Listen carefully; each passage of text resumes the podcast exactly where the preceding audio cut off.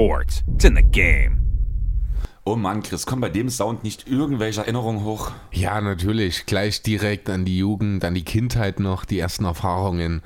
In meinem Fall mit FIFA, ich weiß nicht, was da, oder allgemein, also meine erste Erfahrung, wenn man so, wenn ich so drüber nachdenke, ist tatsächlich, ich glaube, Anstoß gewesen. Ist das nicht ein Manager-Game? Ja, genau. Und ich muss auch ehrlich sagen, weniger das Spiel an sich, als vielmehr die, der Editor. Also muss dazu sagen, Anstoß für diejenigen, die es kennen, die, für die wird das jetzt nicht neu sein. Fußballmanager eben, aber ohne Lizenzen. Das heißt, aus einem Spieler wie Jan Koller wurde dann halt der Ian Holler oder sowas. Und ich habe Stunden, Tage, ja Wochen damit verbracht, die kompletten europäischen Ligen auf aktuellen Stand zu bringen. Ich habe Teams Teamnamen aktualisiert, ich habe Logos implementiert, also hochgeladen, ich habe die Spielernamen verändert, ich habe die Spielerskills teilweise angepasst, wenn ich der Meinung war, dass der eine oder andere Spieler dort zu gut oder zu schlecht weggekommen ist. Was ich dort für Zeit investiert habe, was das für ein Spaß war, herrlich. Damals noch an meinem Windows 3.1, also vielmehr an meinem, meines Vaters Rechner sozusagen. Herrlich. Ja, Chris, also wir sind eigentlich gerade direkt ins Thema reingestiegen. Eigentlich haben wir noch gar nicht Hallo gesagt. Hey Freunde, ähm, wir sind wieder euer Airwall-Podcast und wir machen Off-Topic. Einmal im Jahr muss das sein, würde genau. ich sagen. Genau, Off-Season, Off-Topic. Gab es letztes Jahr ja nicht, weil wir hatten keine direkte Off-Season. Achso, nee, stimmt, na klar, letztes Jahr war das ein bisschen anders, genau, das genau. ist schon länger her.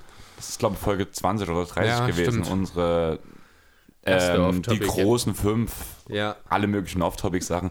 Diesmal haben wir euch gefragt und wir haben euch vier Themen zur Auswahl gestellt. Ich bin immer noch sehr enttäuscht, dass Anime ja. nicht gewonnen hat. Ich, ich, möchte an der Stelle Danke sagen, dass trotz zweier Stimmen von Andreas für Anime es am Ende doch nicht Anime geworden ist. Du kannst auch sagen, zwei Stimmen von Auf ein Kurt, weil Tim hat, glaube für von Auf ein Kurt hat, glaube für Musik gestimmt.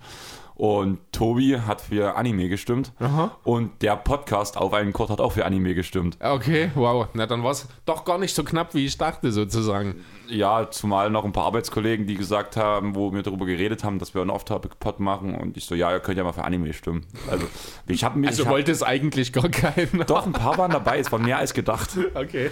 Aber, ähm, ja.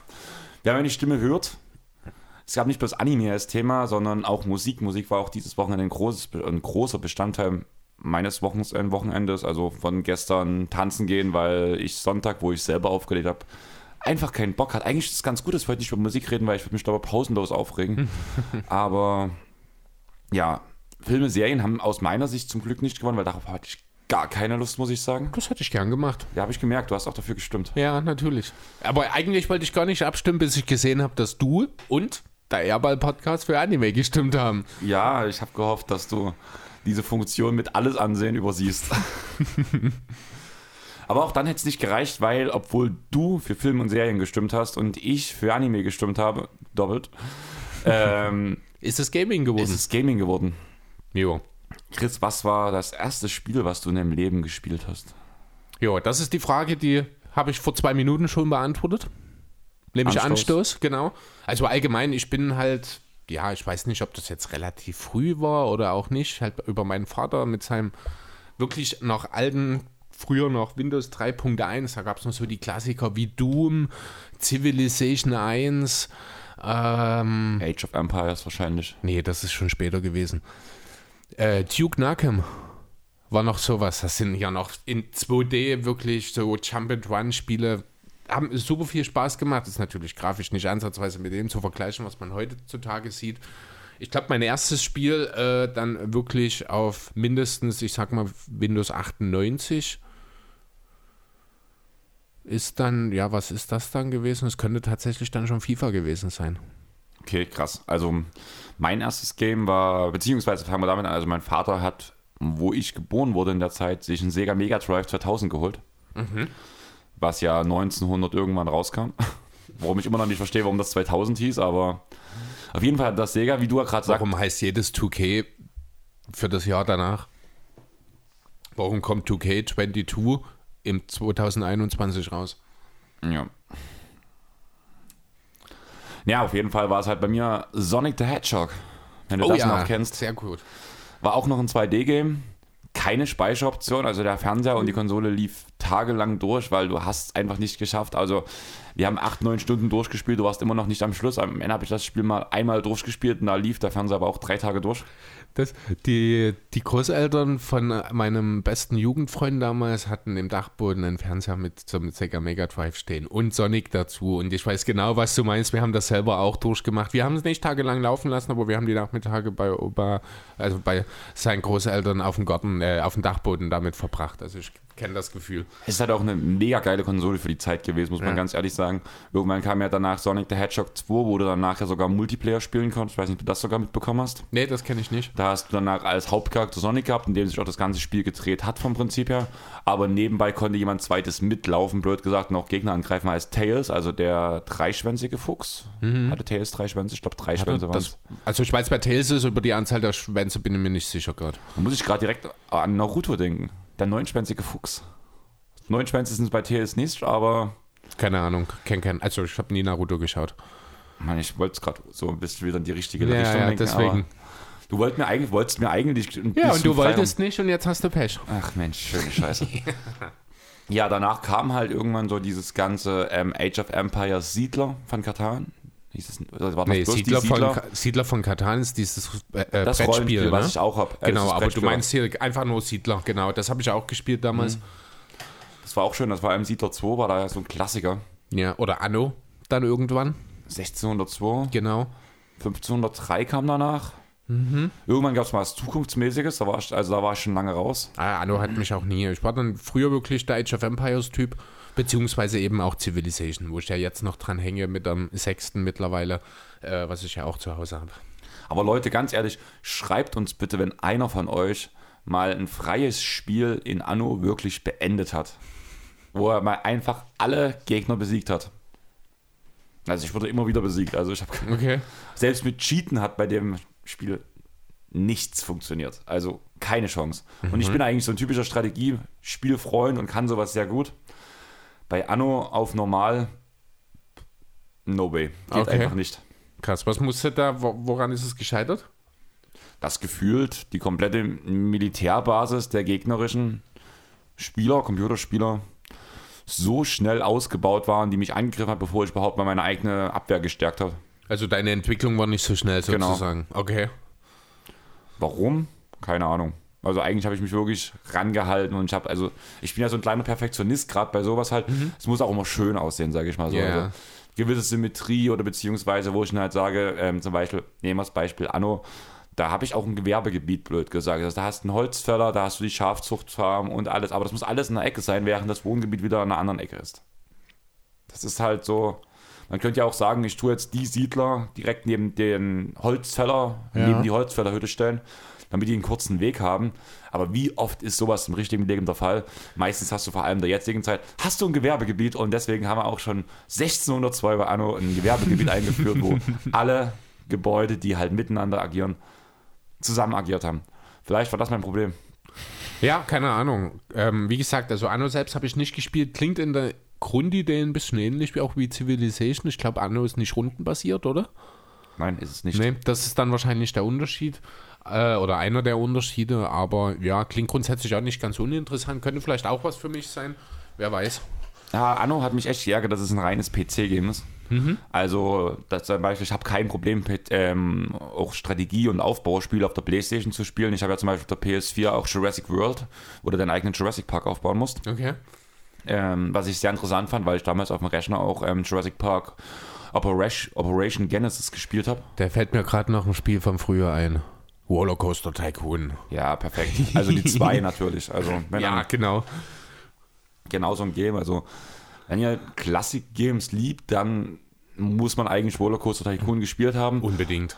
Und wenn ihr eine leicht, leicht narzisstische Einstellung habt, dann war das Spiel auch perfekt, weil du konntest ähm, Achterbahnen bauen, die ins Nichts geführt haben. Ja, das ist Das ist sehr ähnlich- lustig. Das ist ähnlich wie Tomb Raider. Was hat man im ersten Tomb Raider Teil immer gemacht? Was hat man im ersten Tomb Raider Teil? Ich bin erst relativ spät zu Lara Croft gekommen.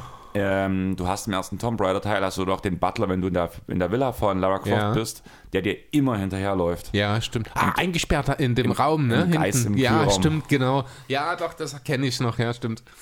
Danach genau so ein Gimmick, was auch immer gefühlt alle gemacht haben, bei Sims einen Sim einzuzementieren. Sims habe ich auch nie gekauft. Sims oder SimCity hat mich auch nie gereizt irgendwie. Also Sims war ja auch so ein Spiel, ähm, beziehungsweise ist so ein Spiel halt, wo man viel selber bauen muss. Also das Grundprinzip wird ja auch jeden von euch, also was sagen, dir ja wahrscheinlich auch, um was es bei Sims ungefähr zumindest geht. Und du kannst ja auch, während du zum Beispiel Besuch hast, kannst du ja in den Baumodus gehen und bauen. Und da gab es ganz oft, habe ich auch ganz viele Videos gesehen, dass Leute, Gäste, die, die ungewollt in die Wohnung reingekommen sind, weil Sims auch so ein Ding ist, du hast dich mit jemandem noch gar nicht angefreundet und er betritt einfach deine Wohnung. Okay. Und da habe ich dann ganz oft Videos und sowas von gesehen, selber auch einmal gemacht. Das war halt auch ein Einbrecher, der kam, ich gehe in den Baumodus und zementiere ihn einfach rein. Was passiert mit dem? Der bleibt für immer dort? ja, da irgendwann bekommt er schlechte Laune, macht sich ein und irgendwann stirbt er halt. Okay, krass. Ja, das geht bei Sims. Wahnsinn, was für ein kranker Scheiß. Ja, also eigentlich ein extrem harmloses Spiel, was so ja dieses typische so, ja, ähm, Ja, eigentlich geht es ja so ein bisschen um Familie, soziale, genau. gesellschaftliche Entwicklung auch. ja, Ne? hat man ja auch gemacht, indem man den Einbrecher einzementiert hat. Ja, stimmt, so gesehen. Ja. Ähm, wo waren wir, Chris? Noch nirgendwo so richtig, ich glaube, oder? Wir Also ich sind finde es eigentlich gerade ganz cool. Wir sind gerade mitten Ja. im Intro und schwelgen ein bisschen in der Vergangenheit. Mein zweites Spiel tatsächlich, ich glaube, diese Story habe ich noch nie im Podcast erzählt. und Ich weiß nicht, ob ich dir sie schon mal erzählt habe. Habe ich dir erzählt, wie man, wie ich zu meinem allerersten Gameboy gekommen bin? Nee. Ähm, meine Eltern und ich waren im Fuerteventura-Urlaub. Wir sind gerade, das war es auch, mein Vater ist totaler Gegner von Fliegen. Und nach Fuerteventura musst du logischerweise fliegen. Mein Ja. Vater sowieso schon schlechte Laune. Wir landen in Fuerteventura und auf einmal kommt eine Ansage, in schlecht gesprochenem Deutsch, Familie Weise bitte am Schalter melden. Also, okay. Was ist jetzt los? Also ich habe es selber nämlich nicht so richtig mitbekommen. Ich war vielleicht vier oder fünf so. Also so ein paar Erinnerungsbrocken habe ich. Und der Rest ist Erzählung meiner Eltern, so ein bisschen. Beziehungsweise der Freunde, die wir danach halt auch auf der Insel getroffen haben, die durch Zufall auch im selben, in derselben Stadt gefühlt Urlaub gemacht haben. Und da kommen wir bei dem Punkt, selbe Stadt. Eigentlich wären wir gar nicht in der Stadt gewesen. Unser Hotelzimmer wurde doppelt verbucht. Ei. Du landest in Fuerteventura aus der Sicht meiner Eltern, die halt für die Fliegen noch so eine komplette andere Welt war, blöd gesagt. Ja. Landest in einem fremden Land und das Erste, was du dort bekommst, dein Zimmer wurde doppelt vermietet. Scheiße. Sie können dort nicht schlafen. Ende vom Lied war, dass wir von der Hotelkette in ein anderes Hotel, einen Schlaf, also einen Schlafplatz bekommen haben in einer anderen Stadt, war nicht so weit weg von unserer. Das Hotel war noch im Bau, war allerdings ein Fünf-Sterne-Hotel. Also Luxus pur und wir haben es für dasselbe Geld bekommen. Cool.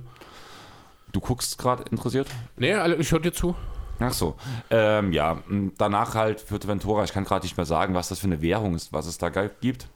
Auf jeden Fall war das so ein typisches Rentnerhotel mit ähm, Ja, das war Spanien damals, die Pesos damals. die Oder Pesos. war das. Was denn? Die Pesos. Ach so, Pesos, Pesos, Pesos, P-E-S-O, keine Ahnung. Äh, Ja. Oder, nee, muss ja noch vor Euro gewesen sein. War vor Euro, Ja. definitiv. Also Euro war es definitiv nicht.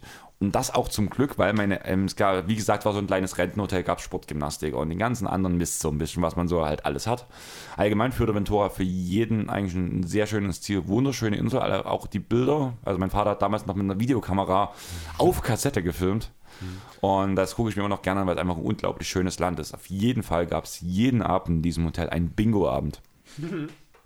Kurze Regeln zum Bingo-Abend. Also Bingo sollte jedem Begriff sein, das kläre ich jetzt nicht weiter. Die Regel in dem Hotel ist, wer Bingo ruft und kein Bingo hat, wird in den Pool geschmissen. Okay. Wenn ein Minderjähriger Bingo ruft und es ist kein Bingo, werden die Eltern in den Pool geschmissen.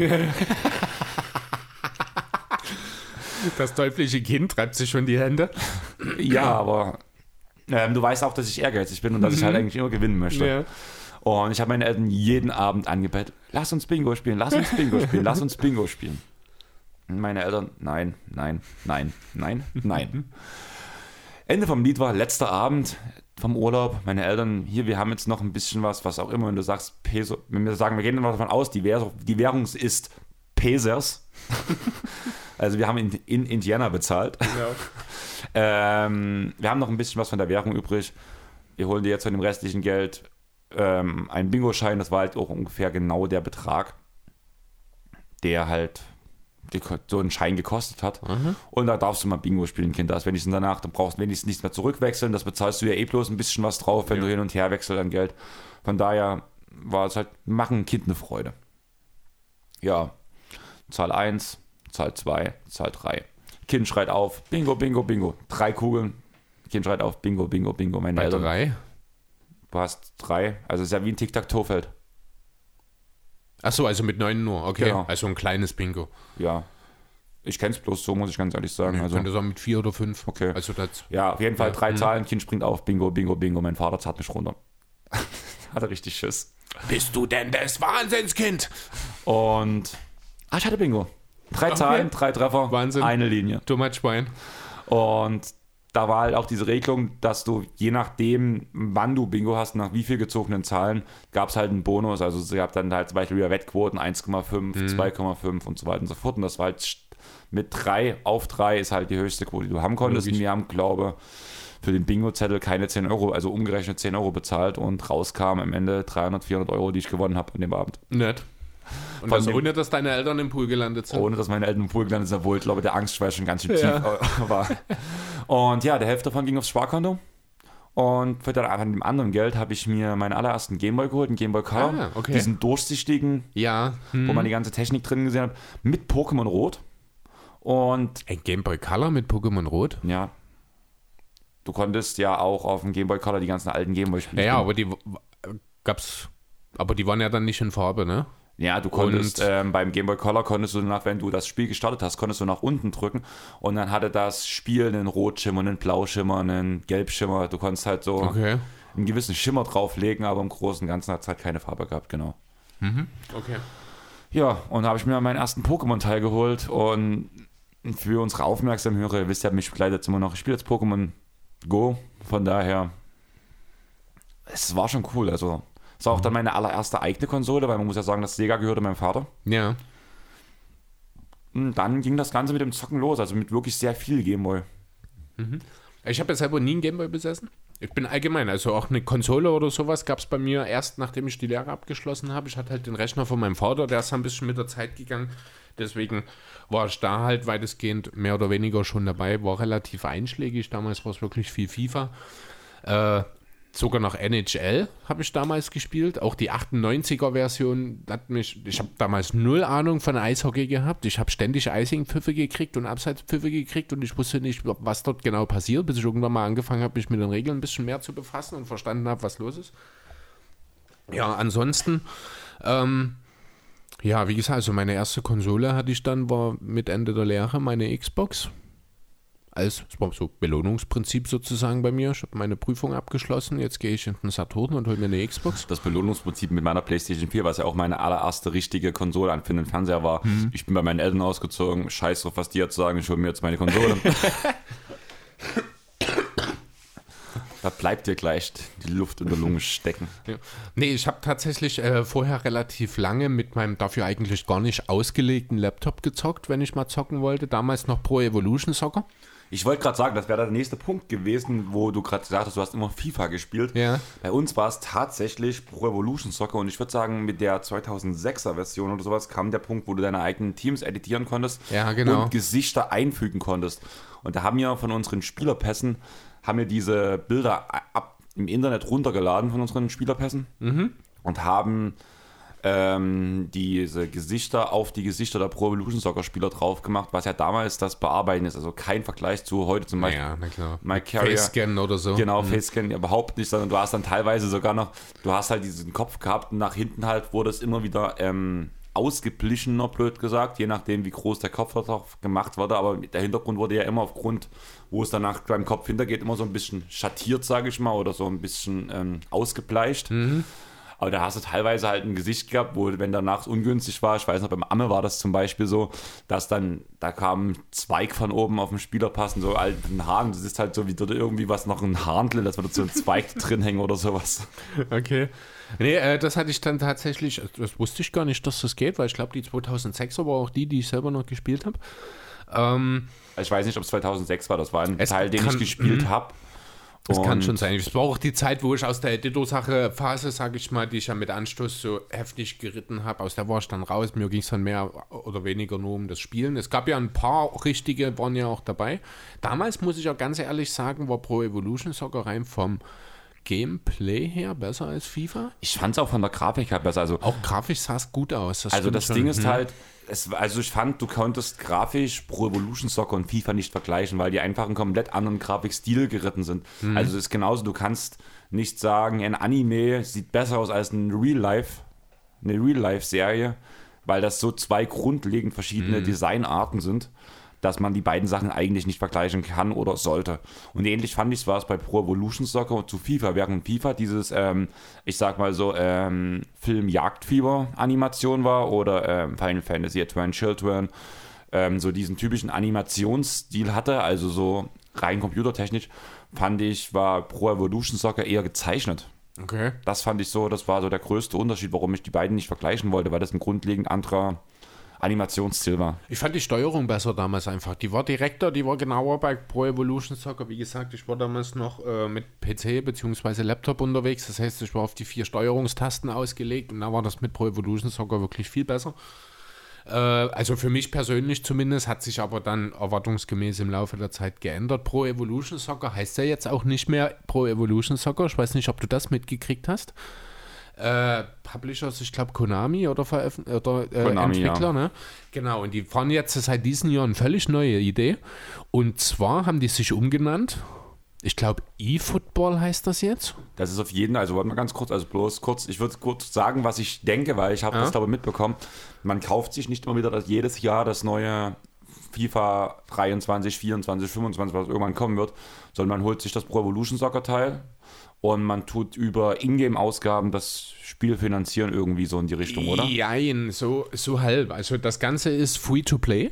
Genau. Also der ist auf jeden Fall frei. Es gibt ein paar Modi, die sind öffentlich, also die, mit denen kannst du ohne Login, ohne Kosten irgendwas spielen. Das sind wohl auch Online-Geschichten mit dabei. Dann gibt es aber noch, das ist, also ich habe da vor zwei oder drei Wochen mal einen Bericht darüber gelesen, da waren, da ging es noch darum, dass das angekündigt wurde. Da waren wohl viele Fans nicht zufrieden damit, weil zu wenig und zu ungenau und irgendwie alles nur so schwärmig hergegeben wurde. Es soll wohl auch so Sachen geben wie einen Karrieremodus und so. Die sollen dann aber, wenn ich das richtig verstanden habe, eben nicht Free-to-Play sein, sondern dafür bezahlst du dann halt eine Kleinigkeit. Also Kleinigkeit in Anführungszeichen, ich weiß es nicht, lass es 20 Euro oder sowas dann sein, keine Ahnung. Es wäre immer noch besser als das neue FIFA für 80 Euro oder für 70 Euro, ne? je nachdem, wofür man es dann nimmt. Ich bin halt jemand, der wirklich gerade bei FIFA mehr auf dem Karrieremodus ist, der sich mit der Online-Geschichte gar nicht weiter befasst. Deswegen, ja, wer weiß, vielleicht ist das wirklich interessant.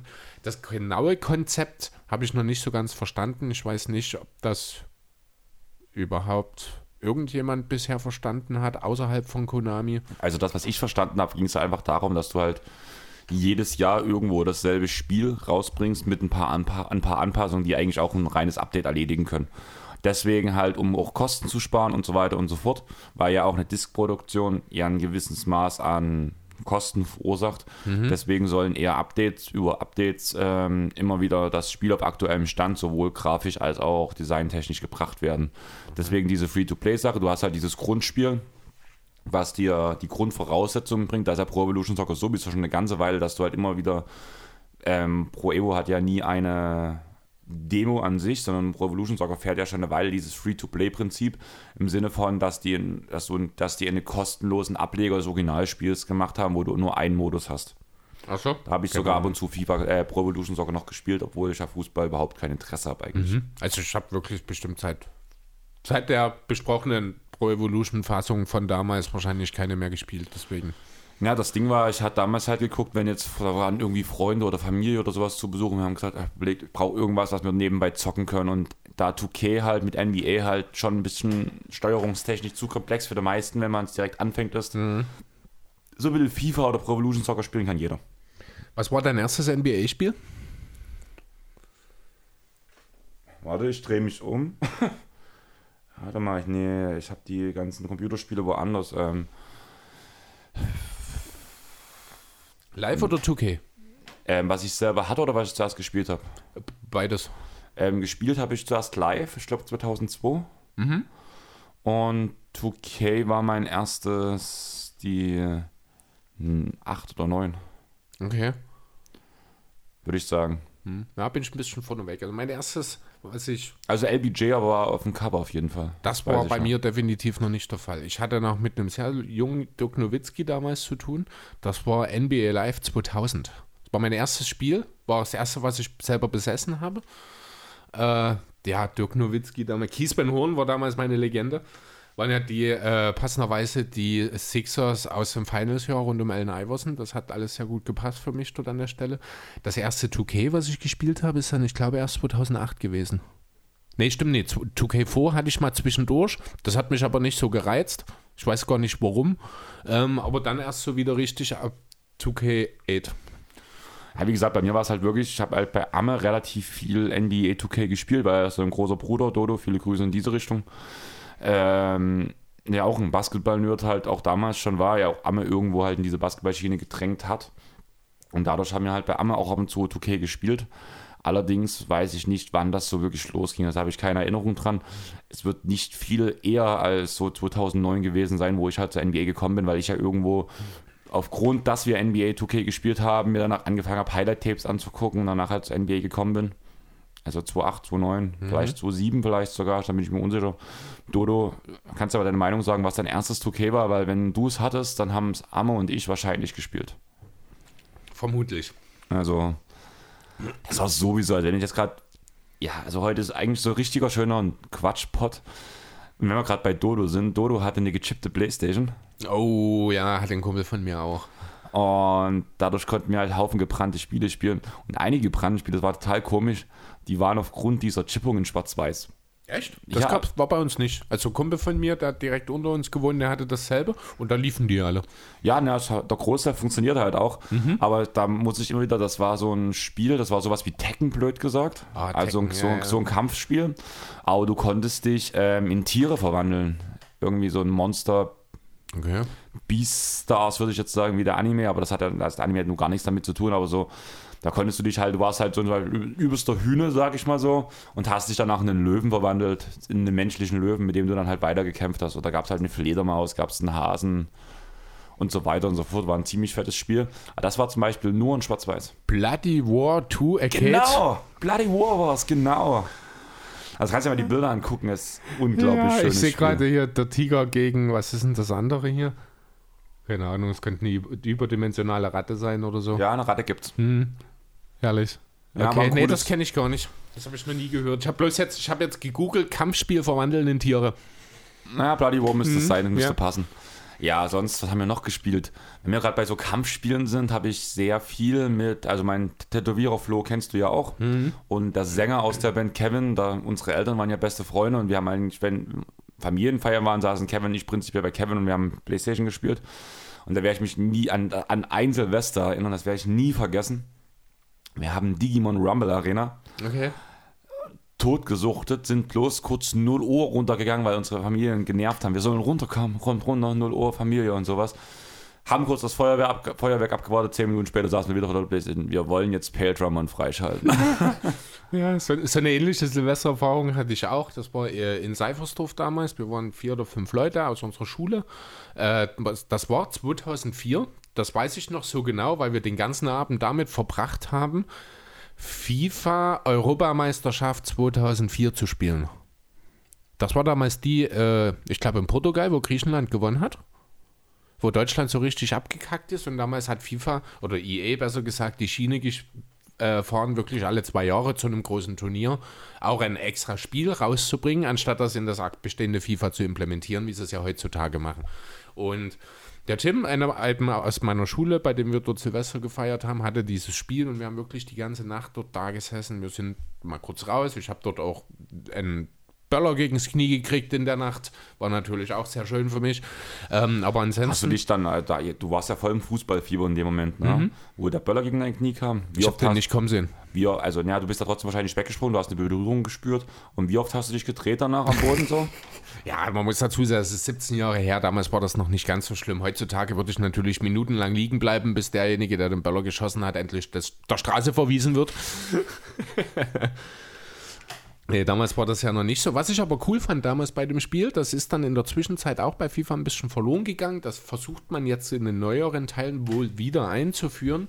Sind verschiedene Anstoßmodi oder so Turniere. Also was wir damals konkret gespielt haben, das war so ein besonderes Turnier. Da hast du eben die Möglichkeit, wenn du gewonnen hast, hast du so eine Art Power-Up bekommen. Dann konntest du zum Beispiel im nächsten Spiel die Aufstellung deines Gegners bestimmen oder Du konntest bestimmen, dass einer seiner Spieler weniger auf dem Feld ist. Oder wenn du verloren hast, musstest du vielleicht im nächsten Spiel selber nur mit 10 Spielern oder mit einem 0 zu 2 in das Spiel gehen oder sowas. Und das fand ich ganz cool. Und so hast du halt immer wieder andere Voraussetzungen für die einzelnen Spiele. Obwohl wir im Grunde die ganze Nacht immer nur untereinander gespielt und immer ja, letzten Endes ja doch immer wieder dasselbe Gegner irgendwie war, wenn du nur vier oder fünf Leute bist. Und so kam immer wieder eine neue Dynamik rein. Das fand ich sehr schön. Das hat man jetzt beim neuen FIFA wohl auch wieder mit, also was heißt wohl, auch wieder versucht mit aufzubauen, mit diesen verschiedenen Anstoßtypen. Die sind aber nicht so cool wie die damals. Hast du das neue FIFA schon? Äh, ich selber, also ich bin selber sowohl bei FIFA als auch bei 2K noch auf der 20er-Version weil ich wollte mir die 21er mit der neuen Xbox kaufen, aber die Corona-Situation hat das alles ja extrem verzögert. Ich fange jetzt langsam hart an zu überlegen, ob ich das für dieses Jahr auch nochmal mache oder ob ich nicht vielleicht doch mir jetzt doch eher, also ich gucke auch regelmäßig rein, Xbox immer noch keine Chance. Ähm, ob ich jetzt warte und das dann im Bundle mache oder ob ich mir vielleicht doch zumindest das neue 2K oder das neue FIFA jetzt nochmal für die alte Konsole quasi hole. Ich bin halt selbst am überlegen. Wir haben ja gestern, ah nein, vorgestern 2K Day gehabt, also mhm. das neue NBA 2K22 ist halt rausgekommen.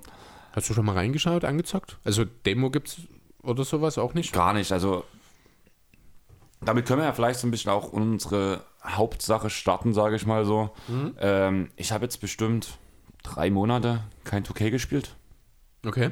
Einfach weil kein Interesse da. Ähm, ich habe gerade sehr viel Vikings geguckt. Mhm. Bin fast durch. Ähm, Haus des Geldes sind jetzt auch die letzten fünf, Staffel, äh, fünf Folgen gekommen. Mhm. Ja, was jetzt demnächst geguckt wird. Aiden Zero ist jetzt rausgekommen, der Anime, den will ich gucken. Okay. Ich bin gerade voll im Serienfieber ich und wenn, schon, ja. und wenn ich keine Serie spiele, äh, keine Serie gucke, spiele ich entweder Zeit gerade Kingdom Hearts mhm. Oder mit ähm, Kami zusammen World of Final Fantasy.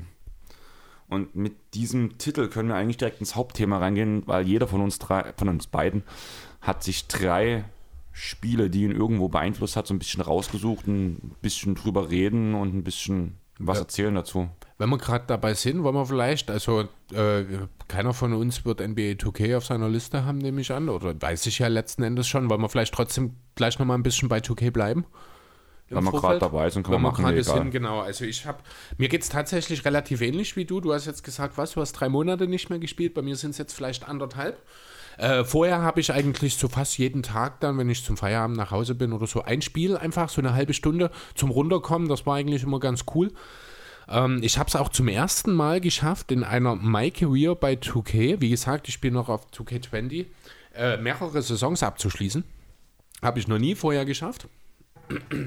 Bei mir ist dieses Jahr, also bei der 22 genau das Gegenteil, muss ich sagen. Ich habe zum allerersten Mal nicht mal eine ganze Saison geschafft. Also ich bin bei ähm, 21 nicht mal, noch nicht mal in Playoffs, ich stehe kurz davor. Okay.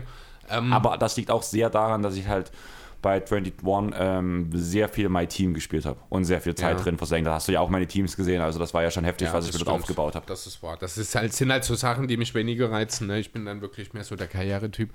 Oder halt, äh, ich weiß gar nicht, wie heißt My League oder My GM, My GM heißt genau. Ich bin dann mehr jemand, der das macht, der ein organisches Wachstum seiner Franchise oder sowas mit beobachten und steuern will. Das ist mehr mein Ding. Jedenfalls habe ich trotzdem mal aus Neugier, einfach weil ich es schon sehr, sehr lange nicht gemacht habe, habe ich mal eine My Career als Sender begonnen. Und ja, was soll ich sagen? Eine My Career als Sender zu starten, unabhängig davon, auf welchen Schwierigkeitsgrad du spielst, das macht einfach keinen Sinn. Es ist zu einfach. Es ist wirklich Wahnsinn. Man muss allgemein sagen, 2K ist zu einfach. Also du spielst Hall of Fame mhm. und ich krieg einen mit einem Spieler mit einer 70er, 80er Wertung, werde ich MVP. Ja. Das sollte eigentlich nicht funktionieren. Genau, also ich bin jetzt in dieser, äh, wie gesagt, in dieser 2K-Karriere als Sender. Ich bin als 13. gepickt worden von den Blazers. Habe dann also erstmal in meinem ersten Jahr in einer Starting Five aus Dame, CJ, Ariza, Hassan Whiteside und ich Weil Josef Nokic hat sich im ersten Spiel verletzt. Ich habe in dem gesamten, also ich bin Anfang der dritten Saison gerade, ich habe ein einziges Spiel verpasst. Das war das allererste Spiel der allerersten Karriere, weil der Coach mich nie eingesetzt hat. Kann ich verstehen. Also Ja, ab ich glaube, in dem Spiel hat sich dann auch direkt Nokic verletzt, deswegen war ich ab dem zweiten Spiel dabei und ich glaube, ab Spiel 13 war Starter auf der 5. Ähm, ja, na, wollten Sie nicht eher einen Hausmeister einsetzen? Nee, der war einfach, der war Der verletzt. war verhindert. Nee, der war verletzt. ähm, ja, genau. Und so ging es dann eben durch die Saison. Es ging ein bisschen schleppend los. Am Ende First Seed, bin Champion geworden. Ich habe, äh, bin All-Star geworden, äh, Rookie of the Year, Defensive Player of the Year direkt im ersten Jahr, All-Defense-Team, All-NBA First. Wie gesagt, All-Star bin ich geworden, aber nur von der Bank. Ich wurde dann am Ende auch Finals MVP. Ich habe von allen Spielern in meinem Team war ich der Einzige, der ein mehr als also ein Plus-Minus hatte über die gesamte Saison oder auch in den Playoffs, die höher als 2 war. Ich habe regelmäßig, ich komme, ich verlasse das Spielfeld Anfang des zweiten Viertels mit einer 10-Punkte-Führung. Ich komme mit einer 10-Punkte-Rückstand wieder zurück, Ende des zweiten Viertels. Und dasselbe in der zweiten Hälfte nochmal. Es ist ganz selten mal, dass du auch eine, eine 15-Punkte-Führung kannst du regelmäßig wieder aufholen. Das ist als Center wahrscheinlich sogar tatsächlich noch einfacher, habe ich das Gefühl, äh, als als Point Guard. Zumindest, wenn du nicht gerade ein Point Guard mit einem 90er Dreier wert bist, weil dann ist es wirklich einfach. Na, aber ich habe mich halt als Center, ich war nie ein großer Scorer. Ich habe jetzt in meinem zweiten Jahr, habe ich knapp 20 und 14 zwar aufgelegt, habe dazu noch 8 Assists im Schnitt. Das hatten wir ja schon mal das Thema, endlich Triple-Doubles. Du schaffst ja als Point Guard selten mal 10 Rebounds zu holen, als Flügelspieler vielleicht eher noch, aber als Center Triple-Doubles ist total easy. Wenn du ein bisschen das mit dem Passen raus hast und weißt, wie du deine Mitspieler bewegen kannst, machst du das total einfach. Ne, du spielst ja sowieso mit Spielzügen und alles drum und dran, oder? Äh, nicht wirklich. Also in der Sender-Karriere wenig. Ich gehe dann meistens in den Post. Ich mache viel über die äh, Direkttasten oder lass die Leute cutten. In Portland habe ich noch extrem viel auch gemacht. Also ich glaube, ich habe bestimmt drei oder vier Dreier pro Spiel habe ich einfach durch ein Picket Roll von dem aufgelegt. Ne, also diese Block Assists dann. Dann bin ich im zweiten Jahr, ich habe mir dann jetzt so vorgenommen, immer, ich, hol- ich gehe zu einem Team, zu einem Traditionsteam, hol dort den Titel, gehe zum nächsten Team. Bin im zweiten Jahr also nach New York gegangen. Habe mir gedacht, das wird sicherlich nicht so, dass ich im ersten Jahr direkt den Titel hole. Das kann ich mir einfach nicht vorstellen. Das Team war eine Katastrophe. Der beste Point Guard zu dem Zeitpunkt war Goran Dragic. Das ist okay.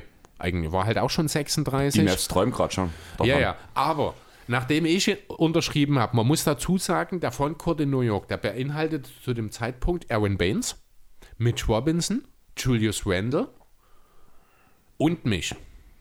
Das klingt ja eigentlich auch gar nicht so schlecht. Es, ich, mir, mir fehlt noch einer. Irgendeinen Spieler habe ich noch vergessen, ein Big Man, der jetzt noch, es waren fünf. Jedenfalls, ne, aber die Point Guard Rotation bestand aus dem 36-jährigen Goran Dragic, Dennis Smith Jr. und Alfred Payton. Thema Dennis Smith Jr. Mhm. Ganz kurz. Hast du mitbekommen, dass er unterschrieben hat? Wo? Ähm, ich glaube Portland, wenn ich mich nicht ganz täusche. Nö, habe ich gar nichts mitgekriegt. Also, ich bin mir auch nicht sicher. Ähm, ich stecke ja gerade mitten in der Draft für die Dynasty League. Mhm. Und da wird Dennis Smith Jr. für Portland geführt. Und ich bin nicht sicher, ob das wirklich stimmt, weil ich habe nichts mitbekommen, aber der steht dort in der Liste unter Portland und Free Agents stehen eigentlich als Free Agents auch drin in der Liste sonst. Oh, ja, es scheint so, als wäre da was gewesen. Ja, Free has signed a deal to attend Training Camp. Das ist ein Training Camp Deal. Okay. Weil da steht, wird halt zumindest aufgeführt, so Mhm. ähnlich wie Harry Giles jetzt für die Clippers auflaufen soll. Ja, oder halt auch wie Hartenstein. Ja, stimmt. Ja, Auch das ist auch ein Training Camp Deal. Genau, habe ich auch. Da gab sogar die Clippers Nation, also diese, diese große Fangruppe von, also von den Clippers, haben sogar ein extra Bild gemacht mit Hartenstein vom Staples Center und so, also so animiert und sowas. Mhm. Der Hype im Clippers-Fanlager für Hartenstein ist groß. Ja, da Und der kann passt auch sicherlich sehr auch gut helfen. rein. Denke ich auch. Ja. So, Aber zurück genau, zu deiner wo, ach ja, Center-Karriere. genau. Meiner, meiner, meine Point Guard Rotation in New York, also war der 36-jährige Dragic, mit dem ich wirklich gerne zusammengespielt hätte, und eben Dennis Smith Jr. und Alfred Payton. Was machen die nix? Um mir zu helfen. Nix doing, nix things. Genau. Sie traden Goran Dragic und Aaron Baines weg, um Draymond Green zu holen. Das mag an sich erstmal keine so doofe Idee sein, aber ich als amtierender Finals MVP, als gerade Maximalvertragsunterschreiber in New York. Mitchell Robinson als 21-Jähriger mit einer 86er-Wertung und hohem Talent. Julius Wendell, der in 2K20 noch deutlich unterhalb seines eigentlichen Potenzials eingestellt ist, aber trotzdem schon eine 82, ich glaube. Und dann kommt noch Draymond Queen. Wahrscheinlich der beste Frontcourt-Verteidiger nach mir, aber offensiv ein Totalausfall. Und vom Gesamtwert auch mit Abstand der schlechteste von allen Vieren. Aber totale Überlastung und dafür muss ich wieder mit Dennis Smith Jr. und Alfred Payton auf Point Guard ausnehmen. Nachdem ich von Damian Lillard gekommen bin. War ein bisschen schwierig.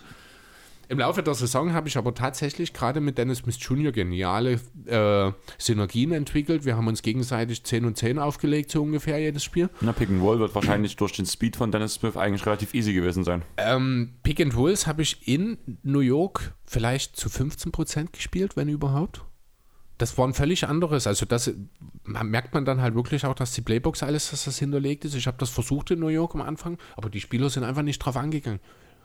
Die haben dann direkt, also äh, Fisdale war dort noch Coach und er hat dann direkt immer irgendwelche Plays. Ich musste mich dann in den Post. Ich habe dann aber häufig auch einen Ball bekommen oder bei Mismatches dann halt auch so lange gefordert, bis ich einen Krieg. Ne, musste dann auch einfach, wenn du auf einmal gegen gegnerischen Point Guard und um grob stehst, dann drücke ich so lange A, bis ich den Ball bekomme. Weil das sind sichere Punkte. Ähm, jo, jedenfalls hat es ganz gut geklappt. Dann waren wir in den Playoffs. Äh, ich bin dann MVP geworden. Das war der Titel, der mir noch gefehlt hat in der äh, regulären Saison. Zum Most Improved hat es leider nicht gereicht, obwohl es hätte durchaus in Play sein können. Ja, und dann waren wir in den Playoffs, haben dort gegen die Nets in den Conference Finals gespielt, noch ohne Harden, aber mit Kyrie und Durant schon. Hab gedacht, jetzt ist Schluss, weil die uns im ersten Spiel auch total außer Halle geschossen haben, aber dann 4 zu 2 dort in den Finals ich weiß gar nicht mehr, gegen wen es ging. Das war ein Sweep. Jetzt bin ich im dritten Jahr. Ich habe erst fünf Spiele gespielt, also ich bin noch ganz früh. Wie gesagt, habe jetzt auch eine Weile nicht. Ich habe bloß gestern mal mir die äh, Accomplishments rausgesucht nochmal. Bin jetzt halt äh, bei den Spurs, wo DeRozan noch auf der 3 startet, wo man auf der 4 mit Thomas Park einen Wookie gezogen hat. Also die Spurs müssen in dem ersten Jahr richtig schlecht gewesen sein, auch weil sie einen sehr guten Wookie gezogen haben. Wie gesagt, fünf Spiele, 3 zu 2 Bilanz aktuell. Ähm, aber das Team macht auch Spaß, aber auch ähnlich wie New York fast gar kein Pick and Roll. Ja, gar nichts für mich. Also ich brauche mhm. mein Pick and Roll, Pick and Pop. Ja, nee, geht ohne, aber wie gesagt, also um das Ganze nochmal ganz kurz zusammenzufassen, Sender-Karriere total simpel. Also ich habe jetzt im, ich lege auf 24 Punkte und ich habe keinen Wurf. Also ich habe in den zwei Jahren einen einzigen Midrange-Jumpshot vergeben, äh, vergeben. getroffen. vergeben habe ich ein paar mehr, aber getroffen. Ansonsten nur Layups, nur Dunks, LA-Oops, Offensiv, Rebounds. Also ich, für mich wird kein Play gelaufen, wirklich nicht. Ähm, und trotzdem ist es einfach mit Abstand der beste Plus-Minus-Wert, zweimal Defensive Player of the Year. Ich lege, ich glaube, viereinhalb Blocks im Spiel, äh, pro Spiel auf und das alles auf Hall of Fame. Da muss 2K wirklich dringend dran und den Schwierigkeitsgrad in der My Career entsprechend anpassen. Ich glaube einfach, es muss ein neuer Schwierigkeitsgrad eingeführt werden. Das Problem ist halt einfach, dass neue Einkömmlinge auch mit Rookie nicht klarkommen weil einfach der, das alles so kompliziert ist. Aber wir, wir spielen es halt seit Jahren. Ja, natürlich, aber es kann auch nicht sein, dass zwischen Profi und Hall of Fame kein Unterschied ist. Und also das ist gerade in der My Career, ne, das ist, äh, wenn du My League oder My GM spielst, auch nochmal was anderes. Aber in der My Career, jetzt gerade als Sender, habe ich es richtig heftig gemerkt, wie einfach das ist. Und in der früheren Point Guards Karriere, die ich mal gemacht hatte, war es auch ähnlich. Da hast du halt defensiv nicht ganz so den Einfluss, wenn die Gegner in die Zone gehen. Ähm, deswegen macht es das als Point Guard ein kleines bisschen schwieriger, aber ansonsten ist es, finde ich, einfach viel zu leicht. Okay, also ich verstehe, warum es irgendwo gemacht ist, aber wenn du als Rookie MVP wirst, also was ich auch gemacht habe, dann ist das ein Zeichen dafür, dass es zu leicht ist. Eben. Von daher. So, okay, dann äh, wollen wir doch jetzt mal in die Spiele kommen, die wir hier mitgebracht haben. Willst du mit dem ersten loslegen? Das Ding ist, also, wir haben gesagt, wir wollen drei Spiele vorstellen. Mhm. Ich habe drei Namen bei mir tatsächlich auch stehen. Allerdings steht, stehen diese drei Namen nicht für ein Spiel, sondern für eine Spielereihe, muss man ganz ehrlich sagen. Ähm, ganz oben steht von Square Enix Final Fantasy, was die Mutter aller Rollenspiele ist, kann man sagen bestes Storytelling, schönste Geschichte, schönste Musik. Also da ist das Square Enix sowieso sehr berühmt dafür, immer die schönsten Musikhintergrund zu bilden. allgemein würde ich fast sagen, bei jedem großen Spiel von Square Enix, da gibt es mittlerweile ein Orchesterauftritt dazu. Also ich war zum Beispiel selber schon bei Final Fantasy VII in München und habe mir das Orchester dazu angehört, zu diesem Spiel, was einfach mega viel Emotionen auslöst. Ja, Chris, was denkst du? Erster Final Fantasy Teil, wie lange ist es her? Wahnsinn. Viel, viel länger, als ich wahrscheinlich jetzt denke. Anfang der 90er würde ich sagen. 87. Ja, das dachte ich mir, dass es Das- bald gar nicht reicht. Für alle, die es nicht wissen, um was es bei Final Fantasy geht, also es ist vom Prinzip her die ersten Teile vor allem ein rundenbasierendes Rollenspiel. Ähm, meist mit einem Hauptprotagonisten und einer extrem schön geschriebenen Story. Meistens startet das Spiel oder immer startet das Spiel auf irgendeinem Planeten, irgendeinem Weltraum und irgendwas passiert. Also es ist kein Spiel, also du kannst nicht sagen, dass zum Beispiel du hast die zwei durchgespielt, dann geht es mit der drei weiter. Keine Chance. Du kannst mit jedem Final Fantasy Teil anfangen solange die Zahl dahinter dieselbe ist. Also es gibt zum Beispiel, ich habe jetzt als stellvertretendes Spiel, habe ich mir Final Fantasy VII rausgesucht, aber das hat keinen Zusammenhang mit Final Fantasy VIII. Das sind völlig unterschiedliche Stories. Allerdings, wenn man jetzt Final Fantasy VII, das zählte ja auch als das Spiel des Jahrtausends damals. Und, also ungelogen, es zählt als das Spiel des Jahrtausends, deswegen kam jetzt ja auch 20 Jahre später das HD-Remake für die PS4 und für Xbox und alles andere auch. Wunderschön gemacht, sowieso. Also ich werde nie vergessen, wie ich im Ammer vor der Playstation saß und wir damals die Pixel eigentlich hätten zählen können. Und einfach, weil man es nicht anders gewohnt war, dass das halt, das war die damalige Grafik. Wir dachten alle, what the fuck, sieht das geil aus. Und ich weiß noch, es war so ein Satz, der mir, ich glaube, ewig in meinem Kopf hängen geblieben ist. Oh, Amme, das sieht aus wie echt. Und du kannst die Pixel einfach einzeln zählen, wenn du es Ja. jetzt im Nachhinein spielst. Aber einfach die Geschichte ist eigentlich ziemlich cool und vor allem auch, finde ich, ziemlich zeitaktuell. Vom Prinzip her, die Grundstory geht halt darum, dass halt, ich erzähle es jetzt mal ganz grob aus der heutigen Sicht, ähm, Firmen und die Industrie beutet den Planeten aus. Es gibt da eine Widerstandsgruppe, die sich gegen diese aufsetzt. Und weil das aber nicht ganz erreicht werden kann, also mit großen Kämpfen und sowas, die Armee wird eingesetzt zum Beispiel auch. Es gibt eine es gibt Berufssoldaten, kann man sagen, die sich für diese Firma einsetzen, die den Planeten ausbeuten. Und am Ende tut sich der Planet selbst beschützen und bringt eine Krankheit auf die Welt, die alle krank werden lässt und die Industrie bleibt stehen. Okay. Kommt dir das bekannt vor? Mir bekannt vor irgendwie, ja. Also ja, vom Prinzip, es geht halt wirklich darum, ähm, der äh, Marco ist der Lebenssaft des Planeten. Und Marco kannst du, also tut diese Firma, die heißt Shinra, aus dem Planeten rauspumpen, um damit Elektrizität herzustellen und Menschen ein gutes Leben zu bieten. Also so richtig bösartig sind die gar nicht, kann man sagen, auch wenn sie auch Leute unterdrücken und so diese typischen Großfirmen-Sachen, sowas halt immer vorhält, was halt so im Hintergrund kommt. Aber ein Slogan von Shinra ist, wir machen es für den Planeten. Okay. Wir machen es für euch. Ihr seid das Volk. Wir arbeiten für euch, dass, dass ihr ein schönes Leben habt. Und ja, die haben eine fortschrittliche Stadt. Es gibt zwar auch Slum-Gebiete, aber im Großen und Ganzen, vor allem wenn du Geld hast in dieser ganzen Midgard-Richtung, dann hast du ein gutes Leben. Okay.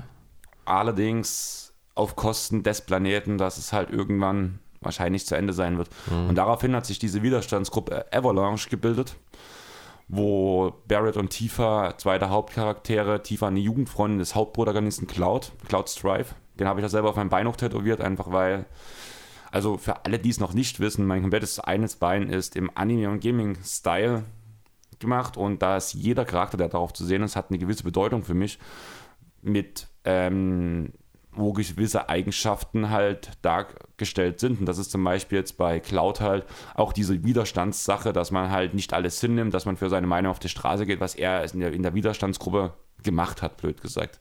Also Cloud steht für mich für diese Rebellion, dieses ähm, für seine Ziele einstehen, sag ich mal so. Und ja, du tust, also die ganze Sache ist halt so, Cloud hat früher selbst für die Firma Chris, Entschuldigung. Cloud hat früher selbst für die Firma gearbeitet, für Shinra. Wurde unter anderem auch an, Exper an Experimenten beteiligt. Und wurde unter anderem mit Marco gedrängt. Das sind dann diese sogenannten Soldaten. Und da gibt es einen ganz besonderen und der heißt Sephiroth.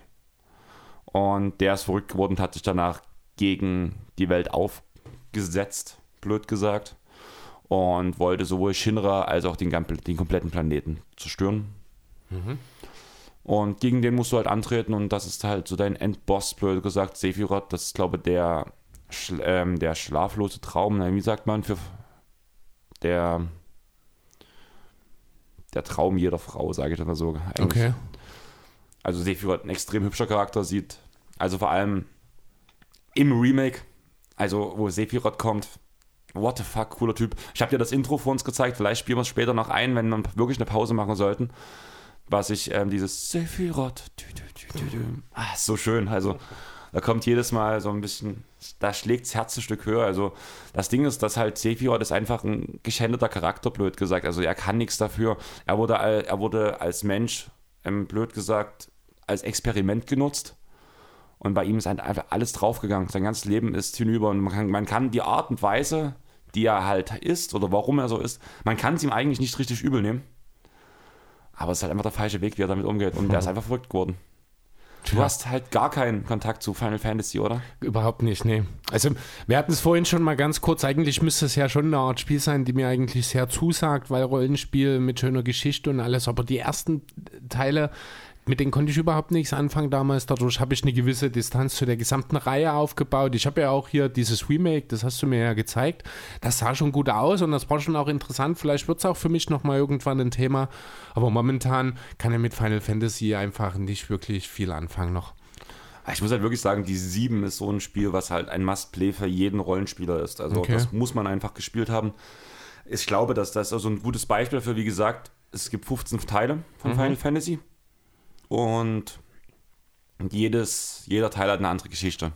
Ab und zu gibt es noch ein Spiel links, rechts dazu danach, was rauskommt. Gehen wir von Final Fantasy X zum Beispiel aus, da kam Final Fantasy X 2, wo du danach die Geschichte der ganzen weiblichen Charaktere zum Beispiel nachspielen konntest, auch in einem anderen Kampfsystem und sowas. Wenn man die Gesamt, das Gesamtwerk Final Fantasy 7 begutachtet, muss man halt wirklich sagen, das ist heftig. Da kam halt danach ja, also es kam Final Fantasy 7 raus. Danach kam, nach Final Fantasy 7 kam Final Fantasy 7 Dirge of Cerberus raus, wo du ähm, mit Vincent die ganze Geschichte nachspielst, ein Charakter, den du in Final Fantasy 7 nicht unbedingt, wenn du nicht, wenn du nicht aktiv suchst, nicht auch nicht freischaltest. Du kannst mit ihm nicht kämpfen, weil das so ein bisschen ein Bonuscharakter ist mit einer ziemlich coolen und vor allem einer sehr deepen Hintergrundgeschichte. Okay. Aufgrund dieser Hintergrundgeschichte hat er ein eigenes Spiel bekommen. Im Anschluss kam für die PSP damals noch, kennst du die Konsole noch? die hat ja nur Habe ich, glaube sogar noch eine daheim liegen. Okay. Kam Crisis Core und Crisis Core 2 raus, was halt die Vorgeschichte zu Final Fantasy 7 ist. Okay.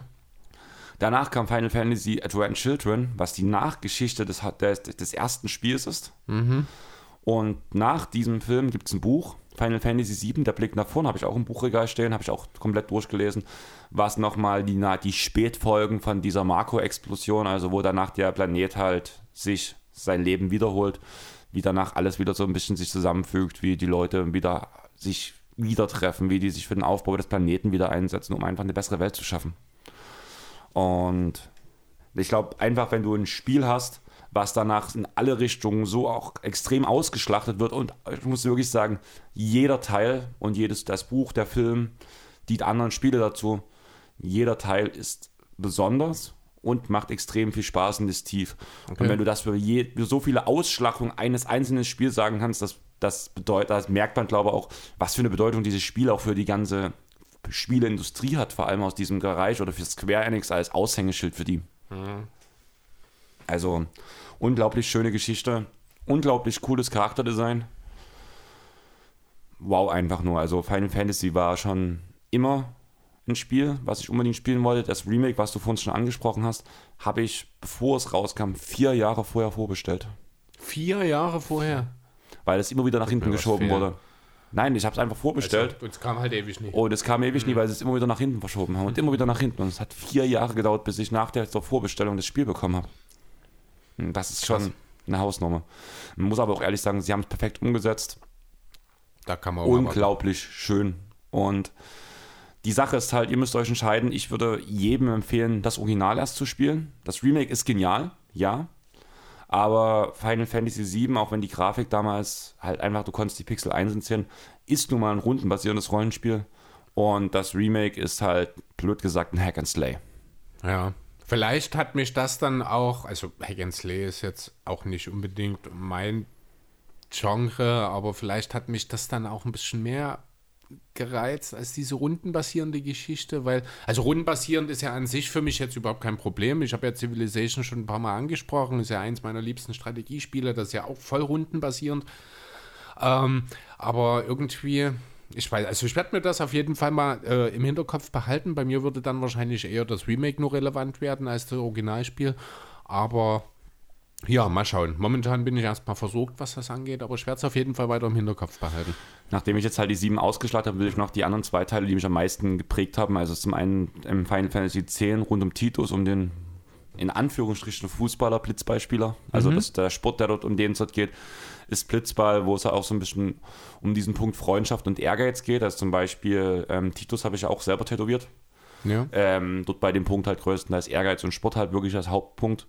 Und dort geht es danach halt vom Prinzip wieder darum, dass du startest in allen Final Fantasy Teilen eigentlich mitten in der Story. Zum Okay. Beispiel bei, bei Final Fantasy VII, der Start ist, du greifst den Marco-Reaktor und du weißt nicht, warum du da bist, du weißt nicht, was du machst, du wirst von allen deinen Kameraden angepöbelt von der Seite. Aber du greifst erstmal an und machst mit denen, tust eine Bombe in einer Firma deponieren, um die in die Luft zu springen. So fängt Final Fantasy VII an Cool. wirst halt einfach mitten reingeschlossen und danach erfährst du so nach und nach und durch ein paar Dialoge, die hier und da am Rand so ein bisschen erzählt werden, was eigentlich Phase ist, warum du das überhaupt gemacht hast. Und gerade diesen Erkundungswillen finde ich halt so schön bei dem Spiel, weil du erfährst hast Ja. nach und nach. ist genauso bei, ähm, bei Final Fantasy X. Du hast, du kommst aus einem Flugzeug raus, landest halt auf so einer großen Plattform, alles relativ ähm, modern, so zukunftsmäßig gemacht und läufst durch die Menge und alle jubeln dir zu und du weißt halt gar, noch gar nicht so richtig, was, hä, was ist denn jetzt, warum, warum mögen die mich alle so sehr, was bist du? Und danach siehst du dieses riesengroße Stadion und dann kommt halt raus, dass du halt der ähm, Der Starspieler des- von Santa Kent Apes bist, was halt das beste Blitzballteam in dieser Liga ist. Und du bist halt der Starspieler davon. Okay. Und darauf, und danach kommt halt Sinn, was halt der Böse ist, und tut halt dich in, du berührst ihn und kommst in eine andere Welt, wo du dann nachher zum Beispiel Wacker kennenlernst und du ähm, versuchst halt, also das Ziel des Spiels ist halt Sinn zu zerstören, muss man sagen. Und du lernst halt, die ist auch wieder eine sehr tragische Geschichte, es geht halt um Beschwörer. Und das ist halt die, das Mädel, was du kennenlernst, du verliebst dich halt auch in das Mädel. Und deine Aufgabe ist, sie zu beschützen. Du bist, seine Leib, äh, du bist ihre Leibgarde mit ein paar anderen zusammen. Und sie muss von Tempel zu Tempel reisen, um Bestias zu beschwören, dass sie mit denen kämpfen kann, um irgendwann die hohe Beschwörung zu machen, um Sinn zu zerstören. Und während des Spiels gegen Ende merkst, äh, bekommst du auf einmal die Nachricht, ja, wenn du die hohe Beschwörung machst, stirbst du. Schön. Und du versuchst dann den Weg zu finden, um Juna halt zu retten. Und danach kommt im Endeffekt raus, dass Sinn dein Vater ist, dass das Sinn dein Vater aufgenommen hat bei der letzten, weil Sinn immer wieder geboren wird. Und du hast dann halt die Zeit der Stille, nachdem Sinn ähm, zerstört wurde. Da hast du mal kurz Frieden für, glaube 100 Jahre oder sowas. Danach kommt Sinn wieder. Und immer wieder, der als letztes Sinn zerstört hat, wird zum neuen Sinn. Und der letzte, der Sinn zerstört hat, war dein Vater. Weil das Okay, ein, du hast ja. einen Zeitsprung halt drin von den verschiedenen Welten halt. Deswegen das kommt das mit den 100 Jahren halt hin. Und das kriegst du halt mit der Zeit mit erst so. Und Okay. zum einen dieser Cliffhanger halt, du musst irgendwo deinen Vater töten. Zu, die Frau, die du liebst, ist die einzige, die Sinn eigentlich ähm, zerstören kann. Aber sie stirbt, wenn du es machst, wenn sie es macht. Hm. Und das ist so dieser Mindfuck, den halt jeder Final Fantasy Teil halt mit sich bringt. Okay. Genau. Final Fantasy 15, also das würde ich als letzten Punkt ansprechen jetzt bei dem Punkt. Das ist ja der, der dritte Teil, wo ich mir Noctis kommt auf mein anderes Bein drauf als Hauptcharakter. Du bist ein Prinz einer Königsfamilie. Dein Name steht für das Licht, aber die komplette Welt wird in Dunkelheit gedrängt. Und du versuchst halt mit deinen Freunden diesen, dieses, die Bösen zu besiegen, in Anführungsstrichen. Ende von dem Ganzen, du tust die ganze Zeit mit vier Freunden, tust du durch eine Welt tingeln, du tust mit denen 40, 50, 60 Stunden Spielzeit rein versenken. Du hast, kannst noch viel mehr rein versenken. Das ist alleine diese Hauptstoryzeit. Und am Ende von dem Spiel, Achtung, Spoiler, okay, also du kannst auch immer Fotos machen. Der eine hat immer Fotos gemacht und danach, vor dem Endkampf, sagt halt Prompto, der die Fotos macht, such dir noch ein Glück, ähm, du musst den Kampf alleine machen, such dir was raus, wir warten hier auf dich. Und dann kannst du dir das Foto raussuchen, was halt am Ende so kommt, was halt du mitnimmst als Erinnerungsstück oder als und danach, nachdem du den Endkampf gemacht hast, erfährst du, dass du um die Licht, äh, um die Welt wieder ins Licht zu bringen, musst musst du getötet werden. Du musst sterben. Okay. Und dann kommt der Abspann, wo, wo du das dein, da kommt bloß ein Dialog, den du hören kannst, wie du das deinen Freunden erzählst während des Spiels. Du bist die ganze Zeit deiner Freundin hinterhergereist, die alles für dich vorbereitet hat, dass du halt deine Mission erfüllen kannst. Du wolltest sie eigentlich nur einholen, sie stirbt danach, wo du sie triffst.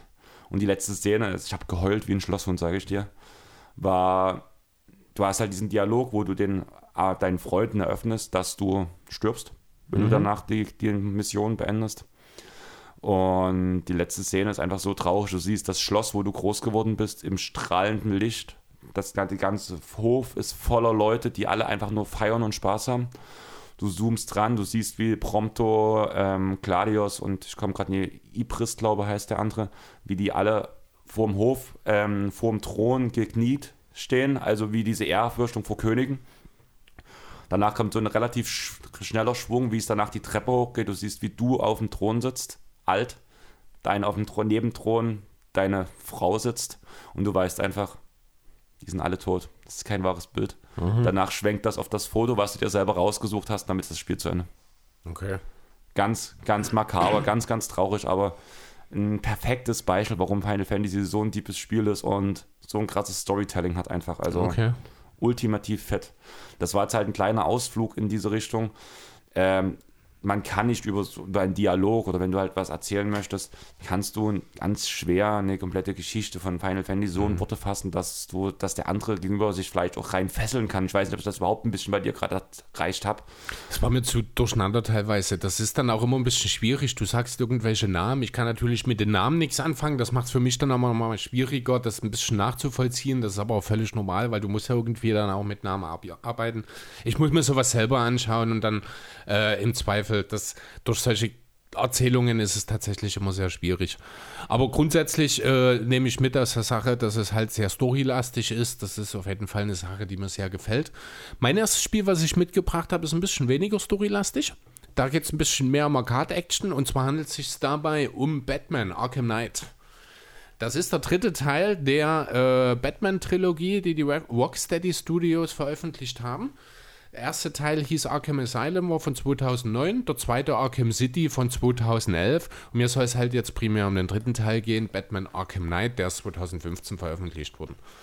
Ähm, die Namen sagen schon so ein bisschen, worum es geht, gerade im ersten und im zweiten Teil. Das also das äh, Setting im ersten Teil ist also das Arkham Asylum, die, die Klinik, in der ja, die Klinik von Gotham sozusagen, das Ganze entwickelt sich so, dass das Asylum am Ende des ersten Teils zerstört wird und deswegen Teile von Arkham City evakuiert und abgeriegelt werden, damit diese Verbrecher und Insassen von Arkham Asylum in diesen abgeriegelten Teil von Arkham City sozusagen untergebracht werden.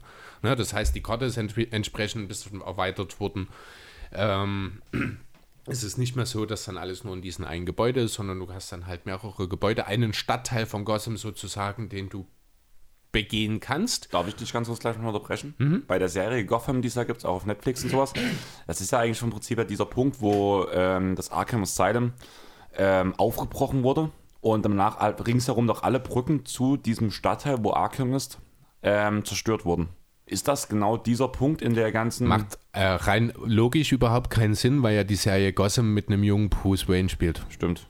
Aber du weißt, was aber ich, ich mein. weiß, was du meinst. Grundsätzlich Szene? denke ich, also ich weiß nicht, ob ich das genau von Gotham schon gesehen habe, aber was du beschrieben hast, ja, könnte ziemlich genau auch das Setting von äh, hier zumindest vom zweiten Arkham-Teil, Batman-Teil beschreiben, genau. Weil der Stadtteil Arkham ist ja wie auf einer separaten Insel, einfach um auch die, mhm. ähm, die Zugangsorte, blöd gesagt, für diese Verbrecher, blöd gesagt, einzuschließen, damit halt nicht, damit man halt ein gewisse, eine gewisse Sicherheit hat, falls auch mal ein Ausbruch passiert, wie es ja anscheinend in dem Spiel ist. Ich bin halt kein Batman-Freund, obwohl ich Gotham geliebt habe, die Serie. Ja.